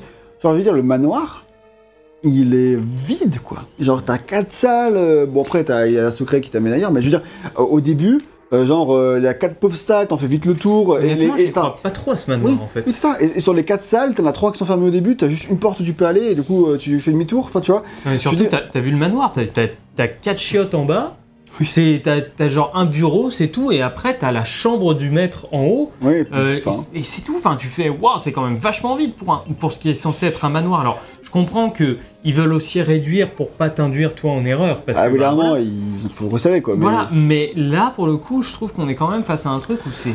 Ouais, t'as du- une fois t'as du mal à y croire, quoi. c'est- C'est c'est déjà vu euh, Puis, 3000, quoi. oui, et puis que- genre, mais quand t'arrives à l'aéroport et tout, tu prends, tu prends ton putain de sous-marin pour aller du côté de l'aéroport, tu comprends même pas ce qui t'arrive, tu sais même pas pourquoi tu fais ça, toi. Bon, ça, Bon, limite. ouais, tu- tu- oui, la limite. Et du coup, t'arrives, et l'aéroport, il a, il a trois, trois zones, trois portes, c'est pareil, et t'as fini. En fait, tu tapes toujours des allers-retours pour vi- visiter les trois mêmes pièces tout le temps, tu vois. Enfin, il y a juste le camp d'entraînement qui a un vrai gros niveau, je veux dire, de Resident Evil, euh, comme pourrait, euh, ça pourrait être, je sais pas, euh, une petite étape de Resident Evil 3, enfin dans l'idée, tu vois. Et, euh, et aussi la, toute la base finale du jeu où se passe le jeu, où quand t'es avec Claire, c'est ultra sommaire, ridicule. Par contre, quand t'es avec Chris, ça s'étend beaucoup, et là, c'est vraiment mieux. Mais euh, du coup, euh, mais au début, enfin, tu tapes toujours des trucs tout petits où t'as rien à faire, et enfin, c'est et ça, c'est c'est c'est Ou en fatigant. deux, trois allers-retours, t'as fait le truc, tu Bah vois. ouais, c'est genre- ça. Et, et du coup, t'as t'as jamais le temps de t'imprégner d'une ambiance, de, de vivre vraiment en environnement et de, de profiter d'un truc qui se construit. Non, c'est toujours en train de, de retourner à l'opposé, quoi. Et du coup, tu passes ton temps à. C'est comme Ah. dit, t'as- t'as- enfin, moi perso, quand j'ai commencé le jeu, j'ai vraiment une vraie lassitude des environnements, quoi. C'est-à-dire que le début. euh, Ouais, ça. C'est La que- prison, ça va, franchement. La prison, c'est nouveau La- dans la la- série. oui, d'accord, mais la prison, c'est une pièce de 3 mètres carrés que tu vois qu'au début, quoi. Oui, bah c'est l'intro. Non, mais non, je veux dire, euh, la- pas le tout début, mais genre, je veux dire, après quand tu sors, t'as des petits, t'as des petits cabanons. Ouais, toi, t'avais déjà préféré ça à moi, mais c'est vrai que oui, ça va. Mais bon, c'est- c'est- ça t'en met pas non plus plein les yeux, quoi. Ça reste un truc relativement euh, sommaire et classique. Et puis après, euh, pareil, tu retombes dans un. Moi, quand je suis retombé dans le manoir, j'ai fait, mais pas encore, quoi. Il y a un moment, euh, vous abusez, et puis après, t'as un deuxième manoir dans le jeu, et t'es là, mais. attends. Le deuxième manoir qui est par contre vachement plus stylé. Le deuxième manoir qui a changé stylé pour tout un tas de raisons, mais le fait est que c'est encore un manoir, tu vois. C'est vrai. Et, et alors, c'est vrai que le deuxième environnement, par contre, est plus intéressant.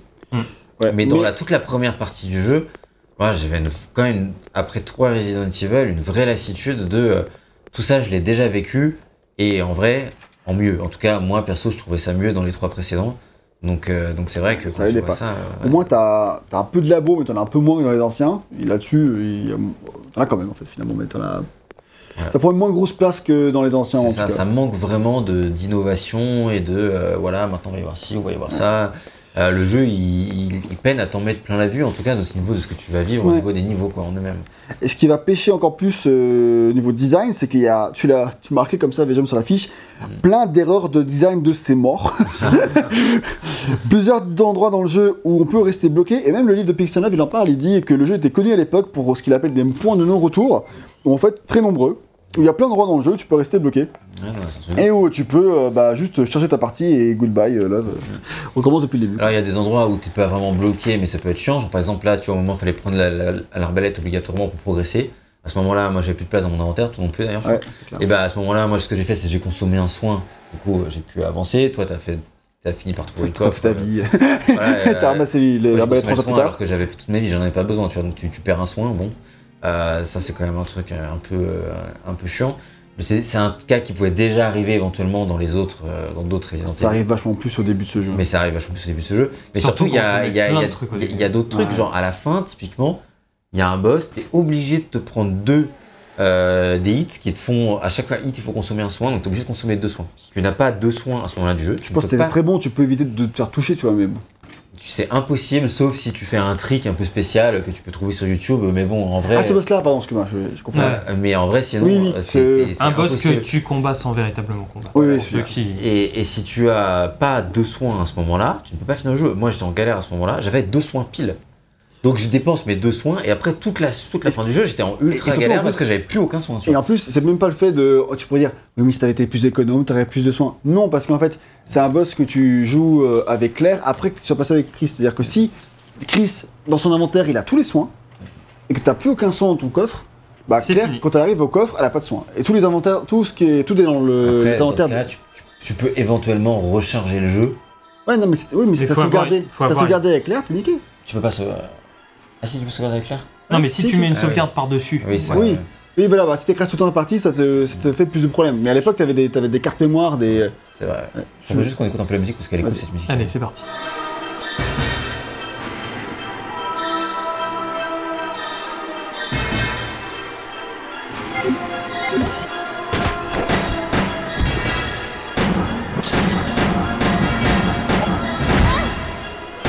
Brin, un brin répétitif comme ça, mais bien prenant, quoi. On en reparlera de la musique et j'espère qu'on pourra faire écouter la save room, parce que franchement, la save room, c'est un délice. Bon, on essaiera. On essaiera d'y retourner. Et euh, du coup, euh, ouais, voilà, c'est tous ces côtés. Le, le côté inventaire partagé, tout ça, ça, crée, ça peut créer plein de problèmes parce que, genre, si même tu mets toutes les armes dans, dans l'inventaire de Chris ou l'inversement, toutes les armes dans l'inventaire de Claire, après, t'as Chris, tu rejoues Chris, et t'as plus aucune arme pour tes combats de boss, c'était juste Après, je pense baiser. que dans beaucoup de cas, tu peux quand même t'arranger. Mais il y a Ah au moins un ou deux cas où vraiment, si tu n'as pas les soins ou le truc nécessaire à ce moment-là, et vers la fin du jeu en plus, quoi, tu, tu étais vraiment bloqué. Et c'est quand même. euh, c'est vraiment. Je comprends pas ces, ces choix de design parce que tu vois, euh, c'est pas, euh, c'est pas nécessaire. Et après, il y a d'autres choix de design, moi, qui m'ont fait péter un câble, notamment. Ça aussi, ça fait péter un câble. Mais euh, moi, que vraiment, il y a vraiment un truc dans la deuxième partie du jeu, il y a une. La seule save room. Enfin, pas la deuxième partie du jeu, la deuxième partie, des environnements, quoi, le deuxième environnement. La seule save room avec l'air de cet environnement, c'est une save room devant laquelle il y a un nid de mythes qui t'empoisonne. Et qui repop à chaque fois. Et qui Oui. et, et voilà, qui repop à chaque fois, donc euh, à chaque fois que tu les tues, ils reviennent, peu importe. Et ça m'a fait péter un câble d'ouf parce qu'à ce moment-là du jeu, j'étais en galère. Et quand tu passes, et en fait, le truc, c'est qu'il y a bien des herbes bleues, mais le bac d'herbes bleues, il est à côté des mythes. Donc pour aller chercher les herbes bleues, t'es obligé de repasser par les mythes qui vont te réempoisonner. Alors que putain, moi j'aimerais juste prendre les, les putains d'herbes, les mettre dans ma poche et à la limite, comme ça, ça me réempoisonne. Bon, c'est pas grave, je reprends une herbe bleue et tu peux continuer à jouer. Mais même pas. Là, si tu.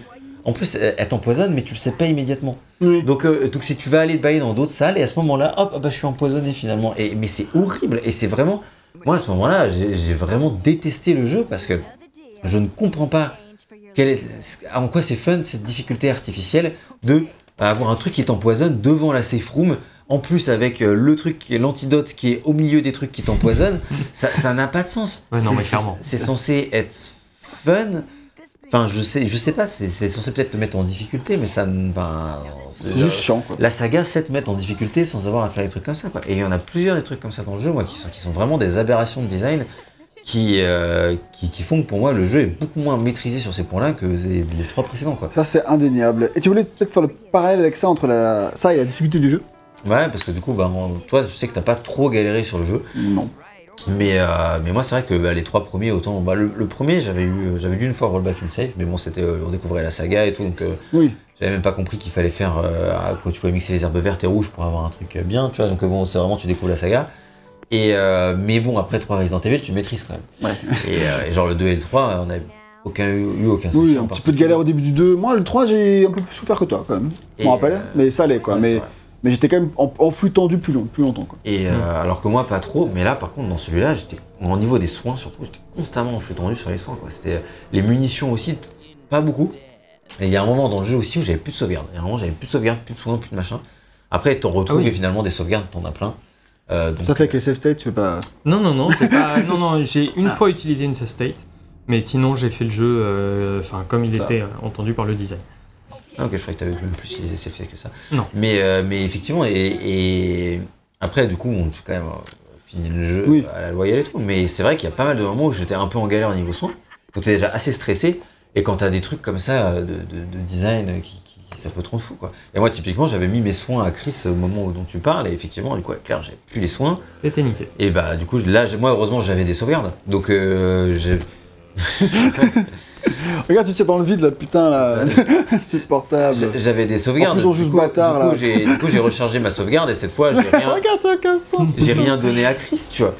Et, euh, et le problème, c'est qu'après, j'ai rien donné à Chris. Tu reprends Chris, c'était un boss à battre, et Chris, il avait rien, du coup. J'avais juste le Magnum avec 4 munitions et 3 munitions de pistolet, je sais pas. Enfin, je- c'est- et, et là, heureusement, c'était pile le nombre de munitions qu'il fallait pour battre le boss. Mais pile, hein, vraiment. euh, Mais sinon, j'étais bon pour re-recharger ma partie. Parce que Chris avait pas les bons trucs, enfin, tu vois. Et là, t'es là. tu- Et heureusement que nous, on a la liberté de faire plusieurs sets de sauvegarde. Moi, j'ai quasiment alloué une carte mémoire PS2 entière à Code Veronica, donc ça va, tu vois. Ah ouais, c'est vrai que sur PS4, du coup, ouais, pas de problème quoi. Tu sais, Oui, tu- moi, j'en ai fait une vingtaine. hein. Je pense qu'elle était quasiment vide. Maintenant, elle est quasiment pleine. Mais il va falloir que je fasse de la place et virer ce jeu de ma mémoire de carte mémoire. Et, et- et du coup, ouais, ça aussi. Et du coup, bah ouais, moi j'ai moins, beaucoup moins galéré que toi. Et je saurais pas trop expliquer pourquoi. En fait, je, je suis très très Ouais, prudent quand je plus joue, prudent quoi. Je- C'est ça, c'est-à-dire que moi j'avais une. Enfin, dé- déjà de base dans, dans les jeux, et puis même encore plus après avoir fait 3 Resident Evil, c'est que j'hésitais pas. Enfin, typiquement, euh, toi, euh, dès que tu sortais d'une safe room et que euh, tu te prenais un hit, tu rechargeais la partie. Alors que tu peux même pas quitter le jeu. T'es obligé de euh, reboot la, la, la, La PS2. la PS2. alors, alors que moi, à la limite, tu vois, je pouvais appuyer euh, là, hop, fermer le jeu et revenir.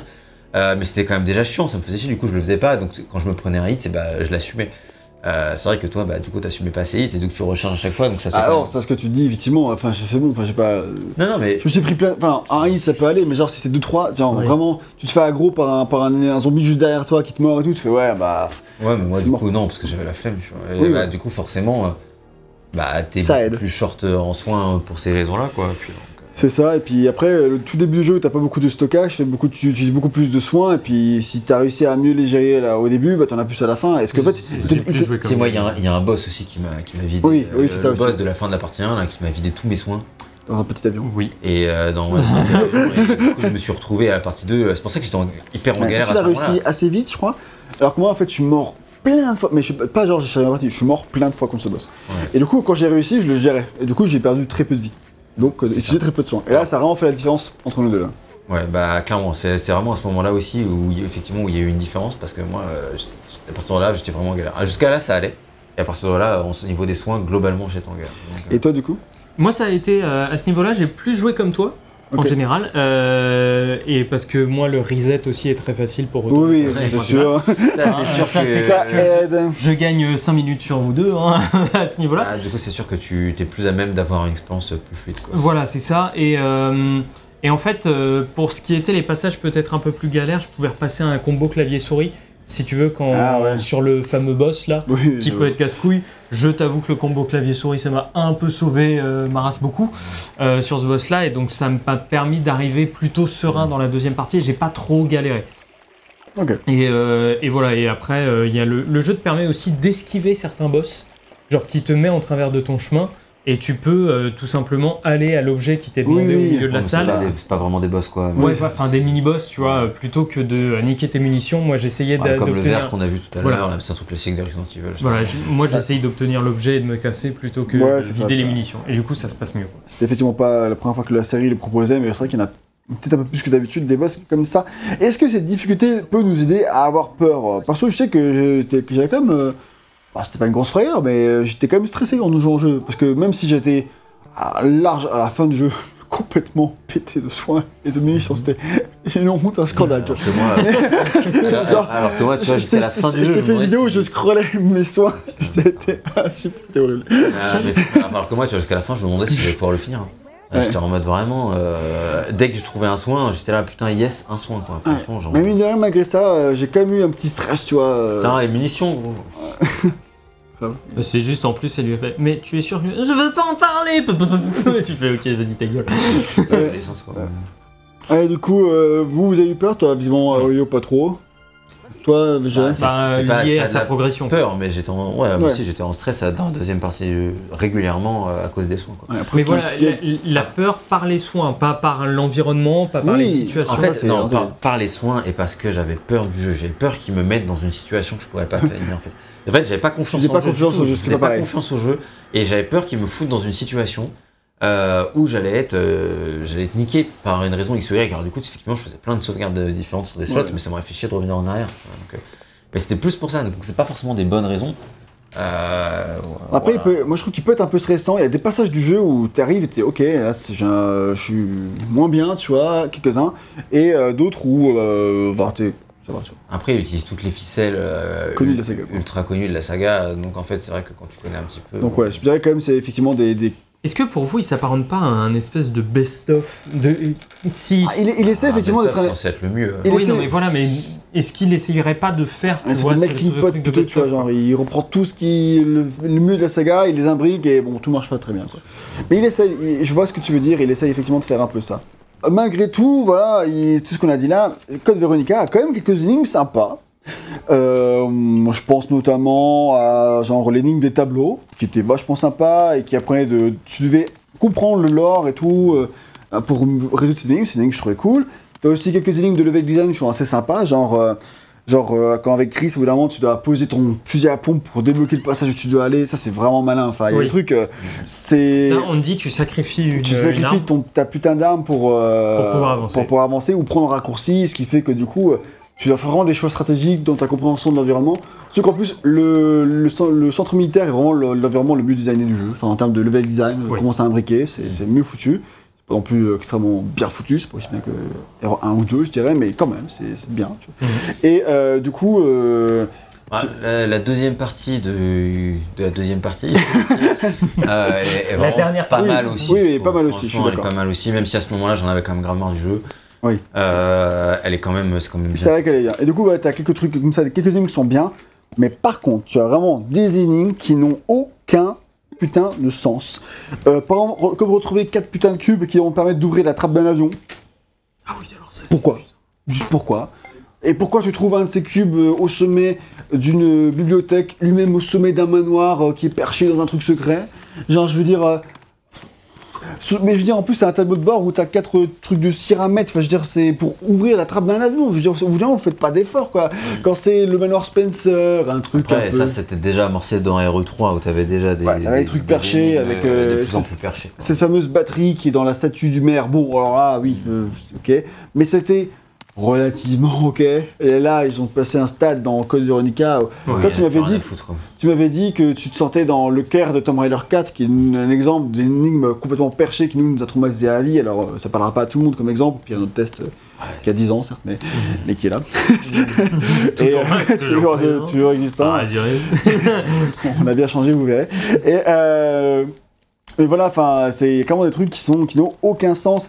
Et euh, C'est vrai, quand tu, des fois, tu dois descendre dans les sous-sols pour récupérer un, un emblème, pareil, tu vois, Oui. ou un petit truc qui est planqué euh, derrière une statue euh, millénaire qui a une épée, euh, et tout ça, c'est planqué dans un sous-sol secret d'Umbrella, et tout ça, ça te permet de récupérer le petit emblème qui va ouvrir une porte à côté du début du jeu et qui va te permettre d'ouvrir un truc quand t'es là. mais Ou le- l'œil l'œil d'un cadavre d'un mec que tu viens de tuer qui va ouvrir un truc et tu il fais, faut que tu attends, cherches un truc dans une euh, dans une Iron Maiden, euh, enfin tu vois, où tu portes une épée. Enfin, je- Ouais, ouais, c'est c'est tout, tout ce Mais- passage-là, là, Mais t'es tu, là. en tu- mode, tu vois tous ces trucs-là? Moi, celui qui m'a le fait le plus rire, c'est genre.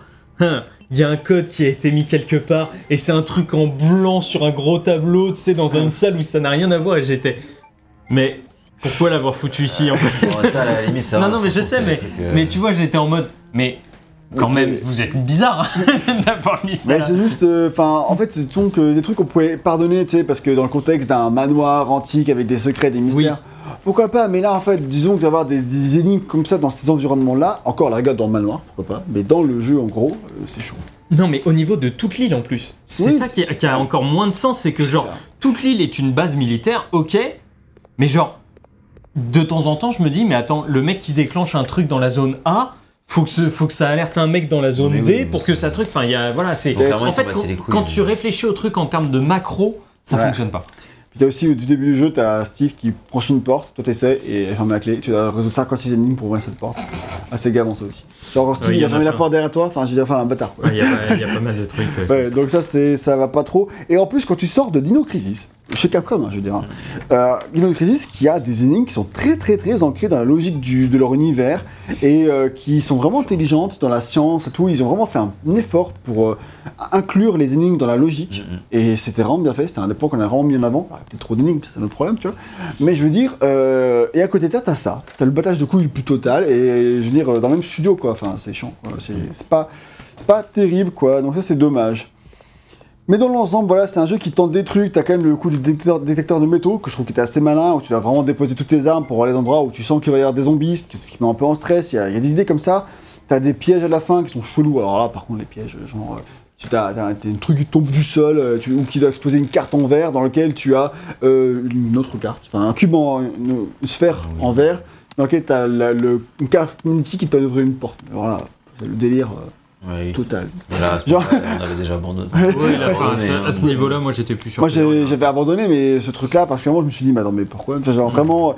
Et donc, T'avais euh, pas abandonné, si mais- encore pourquoi. oui, mais c'était que même quand t'as abandonné, il te met un coup de pied dans le ventre. ce bâtard.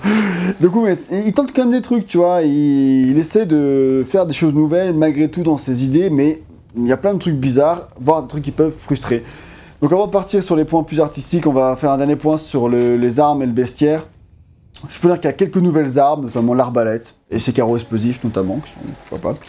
Et ces doubles armes, mais franchement rien de, de spécialement révolutionnaire quoi. Bah, L'arbalète avec les carreaux explosifs, c'est sympa, mais par contre, avec les carreaux normaux, euh, c'est un peu décevant. Bah, ça en fait, c'est juste que ça te permet de d'économiser tes balles de pistolet. Moi, je faisais beaucoup ça. pour ça. Oui, c'est voilà, que t'as- tu as utilisé euh, 10 balles pour buter un zombie, certes, mais bon, t'es- t'as- ça peut te sauver la mise parfois, de pouvoir économiser tes balles. Pour les ennemis que tu peux avoir de loin, faire ça comme ça, ça peut te sauver parfois. Et J'ai beaucoup économisé, de balles comme ça. Donc voilà, les armes sont pas ouf. Et ça va être pareil pour les, les ennemis finalement. T'as Mais il y testé en a là le jeu? pas Bah, beaucoup. Celui-là est, pas- celui-là est sympa quand même. Ah, non, Celui-là est cool. Ah, non, mais ça c'est un boss. Disons que sinon t'as t'as Bah, les. c'est un boss, tu l'as plein de fois. Enfin, tu vois, il y en a deux. il y en a... Ah, c'est les amibes. Pardon, Ouais. j'ai j'ai confondu avec euh, plus tard dans le jeu. Non, Non, non, non. Ok. Et donc du coup ouais ça effectivement t'as ça c'est bien c'est les espèces d'amibes je crois que c'est comme ça c'est leur nom quoi elles sont euh, euh, c'est euh, c'est un, un des rares nouveaux ennemis sinon t'as que des zombies et sinon on te fait revenir les chiens les hunters les ennemis classiques quoi Ouais, et, du coup euh, à part ces petites amibes euh, t'as pas de nouveaux ennemis spécialement t'as les mythes les super on s'en serait passé sinon c'est- c'est mais c'est nouveau. oui oui bon pas sous cette forme là en tout cas il y avait des espèces de Non, non, ça, ça existait. il y avait des insectes mais c'était Non, pas non, dans. Resident Evil 2, ils viennent de Resident Evil 2. ah tu crois? Ouais, ouais, mais euh, ils, ils sont au safe quoi, c'est genre tu.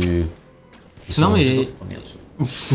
non mais j'avoue que j'ai été, euh, j'ai été quand même, ouais, j'avoue que j'ai été quand même un peu déçu euh, du, du bestiaire ouais bah pareil euh, parce que euh, le je- 3 était plus innovant encore une fois tu vois Ouais, et puis euh, moi j'arrive euh, j'arrive dans la saga, si tu veux, je sais qu'il y a des zombies, mais je m'attendais à vraiment différents types de zombies, tu vois. Ah non, ça, les zombies, c'est toujours. Non, non, mais même dans le design, etc.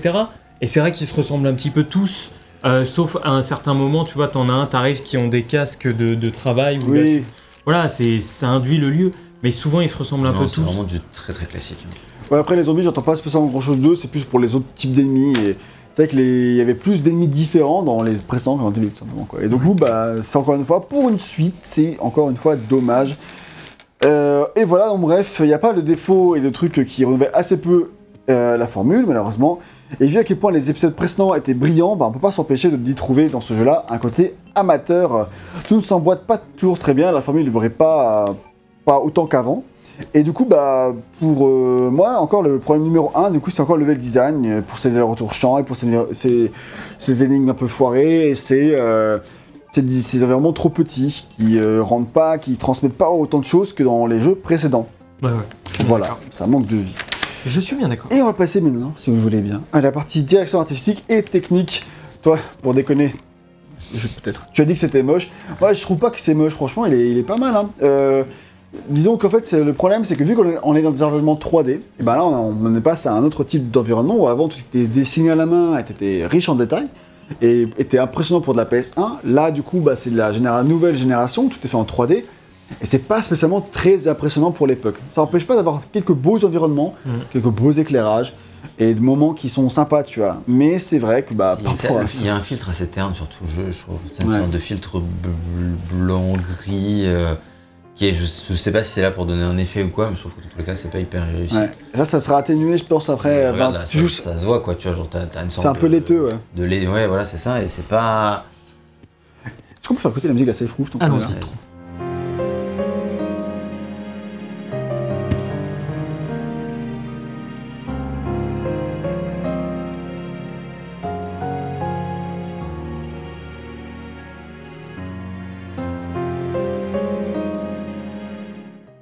Voilà, c'est fou, mais je trouve toujours aussi cool. On en reparlera dans la partie musique et on va continuer du coup sur la direction artistique juste pour dire que bah, en fait, comme tu l'as déjà dit plus tôt dans le test VGM, il y a beaucoup d'environnements que tu as déjà vus Mm. et du coup, ce qui fait que tu as très peu de surprises, mais il y a quand même quelques petits trucs. bah, j'ai vu l'inspiration de Psychose euh, de Hitchcock avec cette, ce manoir sur la colline que tu vois depuis la fenêtre, euh, qui est menaçant, puis ça fait lien avec d'autres trucs euh, éventuellement scénaristiques qui peuvent être. Ça, c'était cool. Ah, c'était cool. Mais ça, ça aide aussi en termes de réalisation, quoi. C'est Ouais. un mélange un peu des deux. C'est ça. Et il y a aussi une inspiration évidente de The Thing. Et, euh, et tout ça, ça fait des trucs qui ont, euh, qui ont un peu de la gueule, tu vois, des trucs qui te changent un peu l'ambiance. Et finalement, ces deux trucs-là, c'est finalement les, les meilleurs endroits du jeu. Parce que la prison, elle est ok, ça va, mais le camp d'entraînement, il est. En fait, le d'entraînement, il a pas de personnalité spécialement, tu vois. C'est ça le truc. Bah, Il est bien designé, mais il est pas. euh, En fait, en est chelou. général- En plus, il y a un sauna. et- C'est clair. quoi. Mais en général, le jeu manque de folie artistique. On, Ouais. on est vraiment dans les poncifs du genre que même moi je connais alors que j'ai pas fait les Resident Evil précédents. Ouais. Mais t'es à la maison quoi. Ouais, c'est- Mais t'es même un peu trop à la maison. Après, faut, faut dire aussi ce qu'il y a, c'est que la génération PS2, c'est pas une génération, c'est comme la génération PS3, c'est pas une génération qui a très bien vieilli, en tout cas pour le photoréalisme. Après, oui, ça va. Je trouve que les jeux euh, PS2, ils ont bien. Est-ce qu'en fait, ils, ils ont pas un photoréalisme comme la PS3 Ils Oui. ont un truc cartoon.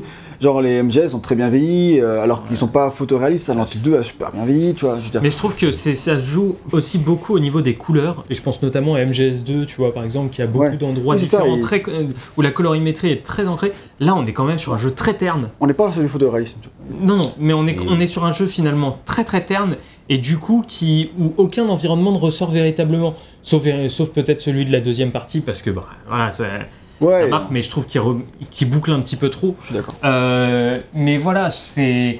Là, le manoir, c'est un manoir.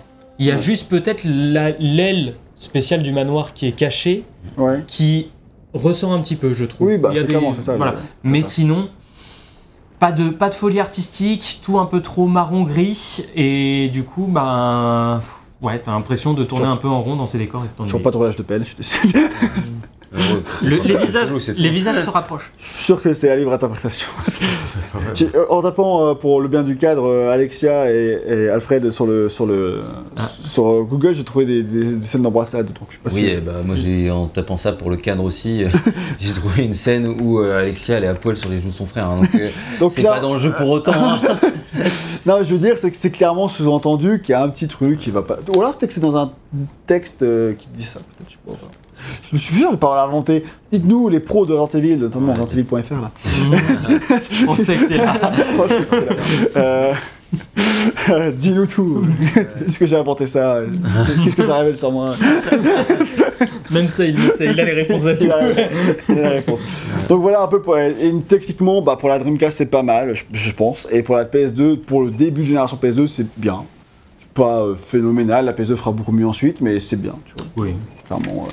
Pour de la Dreamcast, ça devait être quand même pas dégueu. Hein. Je pense que ouais, ça va être super sympa pour la comme une console sortie en 98 tout de même quand on y pense deux minutes. hein. Euh, ouais, voilà. Donc on va passer maintenant. Non, c'est sûr qu'en en vrai ça se, dé- ça se défend bien, mais c'est sûr que euh, c'est peut-être plus la claque artistique qui manque que le, Ouais. Oui, le voilà. côté technique. Quoi. Et oui, juste la version PS3, euh, comme on l'a dit, elle change un peu les filtres, etc. Mais là, on vous, vous affiche quelques images, on l'a sûrement fait plus tôt dans le test. Mais juste, ça change un peu la patte artistique et certains fans s'y retrouvent moins que d'autres. Mais Certains il y a préfèrent pas la- ça, là, il y a sur la version PS4 aussi, ce qu'il faut dire, Ah ouais c'est que euh, si vous l'achetez sur le store comme nous on l'a fait, et bah, la version, le jeu est à 30 FPS. Alors que si vous l'achetez sur la version euh, US, le jeu est à 60 FPS. Ah, C'est quand même du foutage de gueule de ouf de la part de Sony et de Capcom C'est de faire de proposer ça comme ça. Tout ça parce qu'en fait c'est juste les versions émulées, pas les euh, Ouais. et euh, je sais plus Et. NTS. Et NTS. Et parce que c'était déjà le cas comme ça aux US à l'é- à l'époque. Et franchement c'est quand même scandaleux. Enfin tu vois on aurait pu avoir Code Veronica en 60 FPS. euh, Je pense que la l'achètes en version PS3 store. était capable de le faire. C'est quand même. euh, mais non, c'est la version PS4, mec. Ouais, en plus. euh, C'est euh, non, non, c'est le scandale est réel. Et, euh, et ouais. Et puis au niveau de technique aussi, il y a juste à dire, il y a- ils essaient de faire des fois des, des temps de Ah, chargement, parler, ouais.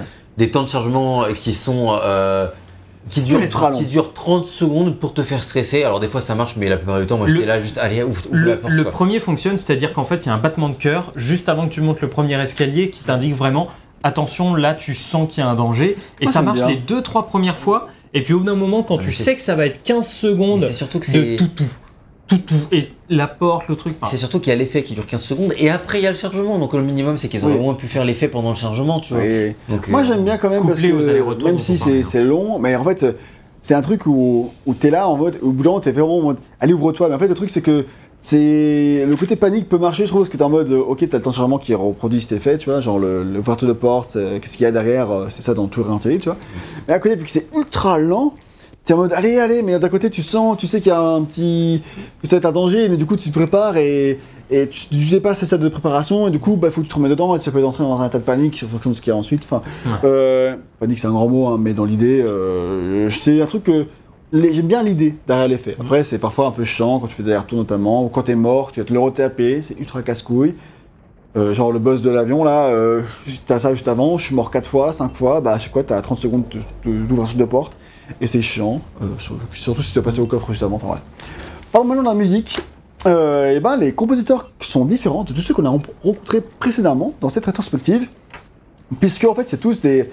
euh, la musique a été faite par le studio Nextech en fait, Mhm. qui a développé le jeu dans, son, dans sa globalité. Donc le compositeur principal c'est Takeshi Miura, qui est le compositeur principal du jeu, et ça semble être son premier gros projet. Après ça, il n'a pas fait euh, grand grand chose. Euh, il a, on le trouve sur certaines BO de, de certains Time Crisis euh, pour Sega, et puisque Nextech est un studio Sega, Mhm. et via sa propre boîte ensuite, il a travaillé sur la musique ou le mixage audio de jeux de différents studios, dont notamment Arc System Works, qui est quand même pas dégueu. Mais on ne sait pas exactement précisément ce qu'il a fait, difficile d'en savoir plus là comme ça. La deuxième compositrice, elle s'appelle Sanae Kasahara. Et euh, c'est une autre employée de, de Nextech et on ne sait pas grand chose de plus sur elle. Wow. Non plus.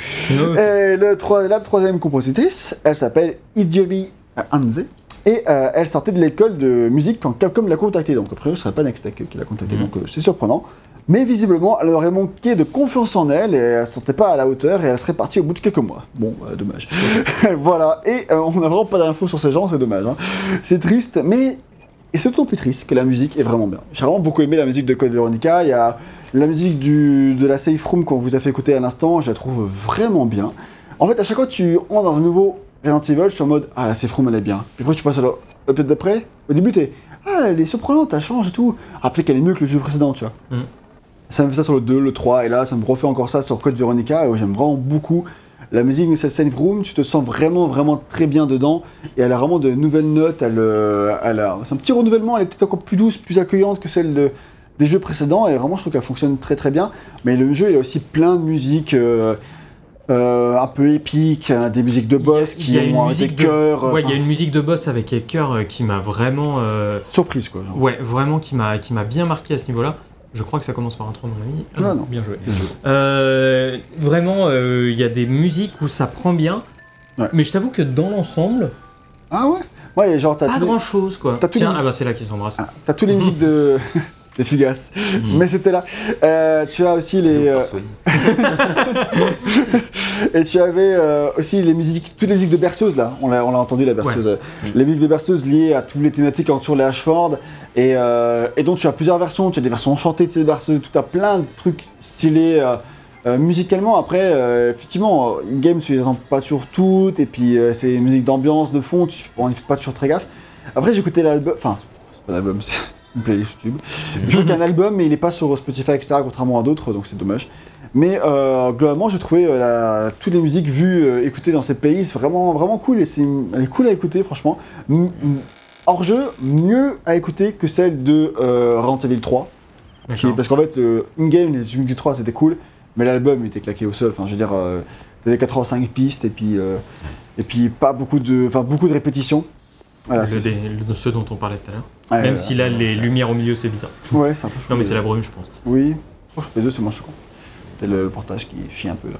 Mais euh, du coup, euh, voilà, niveau musique, j'ai trouvé vraiment bien. Parmi euh, ce que la saga a proposé de mieux dans les musiques, euh, on, on est- on reste vraiment dans la vague de musique qui ont été instaurées par euh, Resident Evil 2. Clairement, on est dans la même vague. C'est vrai, je me rappelais pas trop de l'OST, et puis en fait, quand je l'ai réécouté, je me suis dit, ah ouais, Il y a des de morceaux trucs cool. sympas. Franchement, ouais, quand je l'ai écouté en jeu, j'étais assez surpris en bien. Donc euh, à ce niveau-là, c'était plutôt, euh, c'était plutôt pas mal. Donc j'ai écouté une fois et demie, quoi, à peu près. Et euh, de, tout n'est pas équivalent, mais c'est vrai qu'il y a quelques bons thèmes, notamment bah, celui-là ou quelques thèmes de boss ouais, qui sont vraiment, euh, qui sont vraiment bien, quoi. Ouais, voilà, du coup, on est dans le de bonne OST dans l'ensemble, et c'est pas mal pour entamer notre conclusion de cet épisode. Et qu'est-ce qu'on en a pensé Un petit débrief. Et je te propose de commencer, Yo. Tu vas ouvrir, le bal, parce que Ok. c'est ton premier Resident Evil, ta première participation active à cette euh, rétrospective. C'est vrai que c'est ma première euh, c'est ma première incursion euh, jusque là dans, dans merci. Euh, c'est écoutez c'est gentil mais euh, vous auriez pu choisir un meilleur jeu pour m'accueillir. Non. Euh, non non je voulais rejoindre la, ré- la, la comment dire la rétrospective euh, tôt ou tard puisque Euh, les épisodes d'après me plaisent euh, beaucoup. J'ai très hâte notamment de faire le remake du 1, etc. Et je me suis dit, Code Veronica, c'est vrai qu'il a, il y a un nom quoi derrière. Il ça, porte, ça porte quelque chose, Code Veronica. Donc, je me suis dit, ce sera peut-être le bon épisode d'entre deux, tu vois, d'entre la génération PS1 et la génération euh, d'après, avec- Ah bah, engagée avec Resident Evil 4 C'est sûr Qui- que c'est entre deux. ça. voilà, qui va me permettre d'engager euh, la- notre relation euh, très bien. Et finalement, je me suis retrouvé avec un jeu qui m'a laissé beaucoup plus de marbre que ce à quoi je m'attendais. J'ai pas, j'ai pas ressenti énormément de, de stress. Euh, y a, comme on a parlé, il y a beaucoup de moments où le level design, tu fais des allées, tu fais des retours, puis tu refais ton allée, puis tu refais ton retour, et puis truc et machin, et où j'ai commencé à dire ah ouais c'est quand même c'est relou quoi.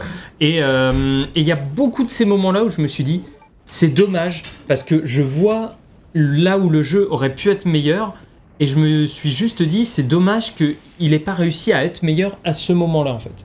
Tu vois, dès cet épisode-là, parce que j'ai vraiment en tête Resident Evil 4, Ouais. euh, qui est un, enfin, dans ma tête en tout cas, un vraiment excellent opus. Et du coup, je me dis, bah, c'est. Je l'ai peut-être trop jugé à l'orée de Resident Evil 4. Et Ah du oui, coup, des attentes de l'épisode qui allait enclencher Resident Evil 4. Ouais, Ben oui, mais Oui, j'en oui. savais rien, moi, tu vois, je, plus, débarque, hein, voilà, je débarque un peu comme ça. Mais Et du coup, sur, sur un épisode aussi hypé, euh, je me retrouve avec voilà un Wesker qui commence à faire n'importe quoi, avec un scénario qui commence sérieusement à partir en couille, et je me dis, ouh, ça va être potentiellement compliqué quand même Resident Evil là. Je Ouais. vais peut-être finalement pas me plonger complètement dans la rétrospective et juste venir faire coucou de temps en temps parce que c'est peut-être ça qui va me suffire quoi. Donc euh, voilà, on va rester sur une note un peu mitigée d'un 14 sur 20, d'une note découverte. Oui, oui, parce que c'est pas un mauvais jeu en Non, soi. clairement pas. En fait, il y a aussi, tu le disais, tout recontextualiser tout ça. C'est clairement un jeu de son, son époque, époque, hein, avec hein. toutes les tares de son époque et avec euh, voilà euh, une euh, des références qu'il ne maîtrise pas forcément. Mais tu sens que il y a une volonté quand même derrière ce jeu d'aller plus loin, qui va être abouti beaucoup plus avec le quatrième Oui, épisode. bah. Mais euh, il y a il y a une envie et cette envie-là, je- j'arrive à la saluer sans trop de soucis. Mais je me retrouve quand même avec un jeu le cul entre deux chaises, quoi, qui sait pas trop ce qu'il veut faire et qui arrive ni à faire correctement l'un ni à faire correctement l'autre. Sur ce côté cul entre deux chaises, on sera tous d'accord. De toute façon, hein, il, a, essaie clairement de faire deux visions différentes qui s'opposent et, et ça marche pas tout à fait très bien. Alors c'est vrai que moi aussi j'étais globalement déçu euh, parce que euh, bah il y avait c'est pas l'attente, mais c'est juste que euh, vu que quand tu sais que que c'est un des derniers Resident traditionnels, tu vois, et qu'après tu passeras à un truc plus action par rapport à Resident Evil 4 et tout ça, c'est que c'est un des derniers et que euh, les fans l'aiment autant, qu'il est toujours autant tu dis ah cool, bah j'ai hâte de faire Code Veronica, il paraît qu'il est génial et tout. Bon du coup bon, tu déchantes un petit peu. Malheureusement parce qu'il y a tous ces défauts de design qui font que ça bah, que ça, c'est- tout s'embrique moins bien, c'est moins euh, alors oui, c'est plus, euh, c'est peut-être plus agréable à jouer si t'es réfractaire au polygone de la PS1, ça c'est indéniable, hein, ou au contrôle qui était vachement plus tank là, et c'est un tout peu plus fluide, mais pas beaucoup, hein. mais quand même, euh, ça peut faire la différence. Mais moi qui la PS1 me pose pas de problème, bah tout de suite, euh, je vois juste un jeu qui fait à peu près la même chose que le- les jeux PS1, mais en moins bien. Et du coup, euh, avec plein de choses où tu vois la différence, tu arrives à analyser les problèmes de tout ce qui fait moins bien. Et après, t'as tout ce scénario qui part en sucette, Ouais, mais franchement, après le scénario, moi, Bon, dans l'ensemble, si t'arrives à t'en accommoder, ça aide quand même. je m'en accommode parce que euh, au début, j'arrivais pas. J'avais du mal. Steve, tout ça, tout ça m'a complètement sorti du jeu. Mais après, quand t'as la vision globale, c'est un peu comme RE2, ou quand t'as la vision globale de tout ce que propose RE2, ça devient un jeu qui est vachement plus intéressant que quand tu le prenais au tout début, euh, tout ça. Et là, en fait, quand tu prends tout l'ensemble, t'as tout l'H4, t'as tout le contexte, Wesker, bon, tu sais que ça ouvre à la suite, et tu, tu t'acceptes la série B euh, pour ce qu'elle est. Euh, tu l'embrasses parce que de toute façon tu vas en bouffer après la série c'est Dans il faut y aller dès maintenant, il faut, faut accepter. C'est- il faut y aller, il faut dire ok, ça fait partie de la saga maintenant. Donc tu l'acceptes et, et tu vois, finalement je trouve que c'est un opus qui a plein de tard, mais qui a quand même pas mal de charme au final. Euh, dans tout ce qu'il essaie de faire, dans toutes ses imprécisions, il a un petit côté, il est un peu unique finalement dans le bordel qu'il propose et, et, euh, là-dessus il, il peut avoir un côté un peu, un peu charmant. Donc là, ce charme lui vaudra un 14 sur 20 aussi. Ok, d'accord, très bien. GG. Ben. Ouais, moi, de toute façon, je suis relativement d'accord avec vous. Désolé aussi pour les fans. Mais euh, moi, j'ai une vraie question, par contre, pour justement les fans de Code Veronica, euh, Veronica X, ce serait de, bah, d'indiquer en commentaire pourquoi ils sont aussi fans de ce jeu, qu'est-ce qui leur a tant plu? Euh, parce que c'est vrai que personnellement, bah, ça m'échappe un petit peu. quoi. Je- Tu vois, il y a des fois où euh, tu sens qu'un jeu, il y a un truc qui peut plaire à des gens, mais que toi, ça te- juste ça te parle pas. Mais Mhm. là, c'est vrai que bah, est-ce que c'est le jeu avec lequel vous avez découvert la saga? Est-ce que c'est le jeu même il y a des gens qui La sont très fans de, technique. il y a des gens qui sont très fans de la saga et qui adorent ce jeu, alors qu'au final, Euh, pour moi, il fait tout moins bien que les trois précédents. Disons, il reprend la formule et euh, lo- loin de la perfectionner, euh, c'est plutôt un peu moins bien, quoi, globalement. euh, franchement, euh, voilà. Après, c'est vrai que Claire, c'est un personnage cool. Moi, j'ai bien aimé, euh, Oui. j'ai bien aimé euh, la jouer. Après, euh, c'est vrai que de manière générale, bon, vous avez parlé du scénario. Moi, le scénario, c'est pas un truc euh, qui me, qui me dérange spécialement parce que bon, dans Resident Evil 2, c'est un énorme point positif. Euh, dans ce Resident Evil là, bah, y a des. Finalement, c'est moins négatif que ce qu'il Oui. apparaissait au départ, mais ça. mais, euh, mais c'est pas non plus, c'est pas là-dessus que j'ai vraiment jugé le jeu. Pour moi, c'est vraiment plus vraiment en termes de, de gameplay, de level design que. Enfin, gameplay, c'est la même chose quoi. Mais, mais surtout en termes ouais, de level design et d'aventure que tu vis. Quand j'ai fini Code Veronica, déjà il est long, il est un peu éprouvant et vraiment j'ai eu envie de faire une pause dans la saga parce que. bah, c'était encore la même chose, un peu moins bien et euh, finalement je suis content que. Enfin, bon après ça sera le remake donc on passe pas vraiment à autre chose. Mais, euh, c'est vrai que euh, je suis content après que la, saga, la saga évolue au bout d'un moment parce que c'est vrai que là tu sens que ils ont du mal à renouveler, voire même ils n'arrivent pas du tout à la renouveler. Et ça c'est vrai que moi c'est- plus vraiment ça qui, Et on va voir aussi vers quoi qui il me la dérange. renouvelle. Et, et au niveau de la note, moi je tiens à redire que c'est vraiment la, la, la partie de Chris qui, Oui. Qui sauve. qui, qui, ouais, qui pour moi sauve le jeu. Parce que si avant la partie de Chris, pour moi j'étais plus sur un 12 sur 20. hein. J'étais vraiment pas convaincu Ouais. par, par, par le jeu. Pas que ce soit un mauvais jeu, c'est pas un mauvais jeu du tout, mais c'est plus que bah, quand tu compares à ce que j'ai vécu avant dans la saga Resident Evil, bah, c'était vraiment en dessous. Et, euh, c'est vrai que je, même, le jeu, je le faisais, mais euh, sans vraiment euh, spécialement prendre du plaisir. Voire j'ai pris plus de frustration que de plaisir. Et pas, de peur ni rien, juste vraiment de, frustration et de bon, voilà. et- il est sympa, mais c'est plus. voilà. Et c'est vrai que moi, je, je savais pas trop que c'était un. Avant, enfin, quand je commençait à le faire, je savais pas trop que c'était un épisode tant adulé des fans. Et c'est vrai que bah, du coup, là, j'aurais pu être déçu si, ça avait été le cas. Pour moi, c'était plus bon, bah, le, le jeu suivant de la franchise. C'est vrai qu'il était moins bon que ce que j'espérais. En tout cas, j'ai trouvé moins bon. Donc, euh, donc voilà, ma note, ce sera 14 aussi. Euh, parce qu'effectivement, à la fin, j'étais quand même vraiment euh, plus dedans. Et j'ai trouvé euh, le level design et euh, les péripéties finales vraiment plus intéressantes, avec des Oui, intéressants, etc. Et donc là, c'est vrai que ça a vraiment remonté euh, l'intérêt L'intérêt. pour le jeu. Mais euh, c'est le dernier tiers sur les. les, les- donc euh, donc c'est vrai que euh, globalement ça reste un, un- un- un- un bon jeu, un jeu de son époque et tout, mais je pense qu'il y a effectivement un forcément ultra bien vieilli. Et quand tu fais tous les Resident Evil les uns à la suite des autres, bah, ces défauts sont d'autant plus flagrants. Quoi. C'est ça. Juste, Voilà. je tiens à rectifier, euh, cet endroit, c'est peut-être le seul endroit où le, la direction artistique m'a Ouais, bah, je- vraiment emporté parce qu'il y a des trucs super Il y, a, il y a- quelques trouvailles hein, à ce niveau-là, c'est vrai que c'est pas. Mais c'est encore une fois, c'est que le jeu est très long. quoi. Ouais. C'est que. euh, Il dilue aussi très Exactement. ces ces bons C'est moments. que ces bons moments sont aussi dilués sur plein de moments très convenus. Et c'est voilà, c'est un truc qu'il faut répéter aussi, c'est que sur une quinzaine d'heures de jeu, bah, t'en as pas mal des moments où tu des bonnes surprises, des machins et tout, mais c'est dilué dans un jeu qui est peut-être trop long aussi. Oui, oui, bah clairement, il aurait pu être un peu plus recentré. Et euh, on pourrait aussi dire que le premier Resident Evil PS2 est au moins un meilleur euh, jeu que le premier Tomb Raider PS2. Ça, C'est un peu mieux, sans doute. Ah bah. Tout à fait. Donc-. Le changement de génération n'est pas forcément simple. Pas forcément facile pour les, la plupart des grandes sagas qui ont commencé avec la génération d'avant. Donc bah, merci d'avoir suivi ce test jusqu'au bout, on espère qu'il vous a plu. On espère que si vous avez des fans de Code Veronica, on sait qu'il y en aura qui nous regarderont, vous n'êtes pas trop vexés, etc. Et euh, les discuter dans les commentaires, on vous répondra avec grand plaisir. En tout cas, mettez un like et abonnez-vous pour suivre la suite de la rétrospective, mais aussi nos autres tests, parce qu'on en fait euh, toutes sortes, et pas que sur cette saga-là. Et euh, voilà, tout simplement. Et vous pouvez suivre aussi sur nos réseaux sociaux, Facebook, Twitter, Instagram, mais aussi Twitch, crois qu'on fait quelques lives. Et on peut... Euh, oui, plus trop, euh, c'est sûr. Mais... et, euh, et voilà, tout simplement. euh, on se retrouve très bientôt. Il y a aussi le Tipeee pour nous financer si vous le souhaitez. Et on remercie énormément tous ceux qui le font. Merci à vous. Et voilà, tout simplement, Et on vous dit À à, la bientôt. prochaine. pour la suite de la rétrospective avec, du coup, bah, le remake, cette assurance. Ah non, c'est Gaiden. le. C'est Gaiden avant les mecs. Ouais, ça. Et après le remake. Mecs. Des Salut. bisous. Ciao à tous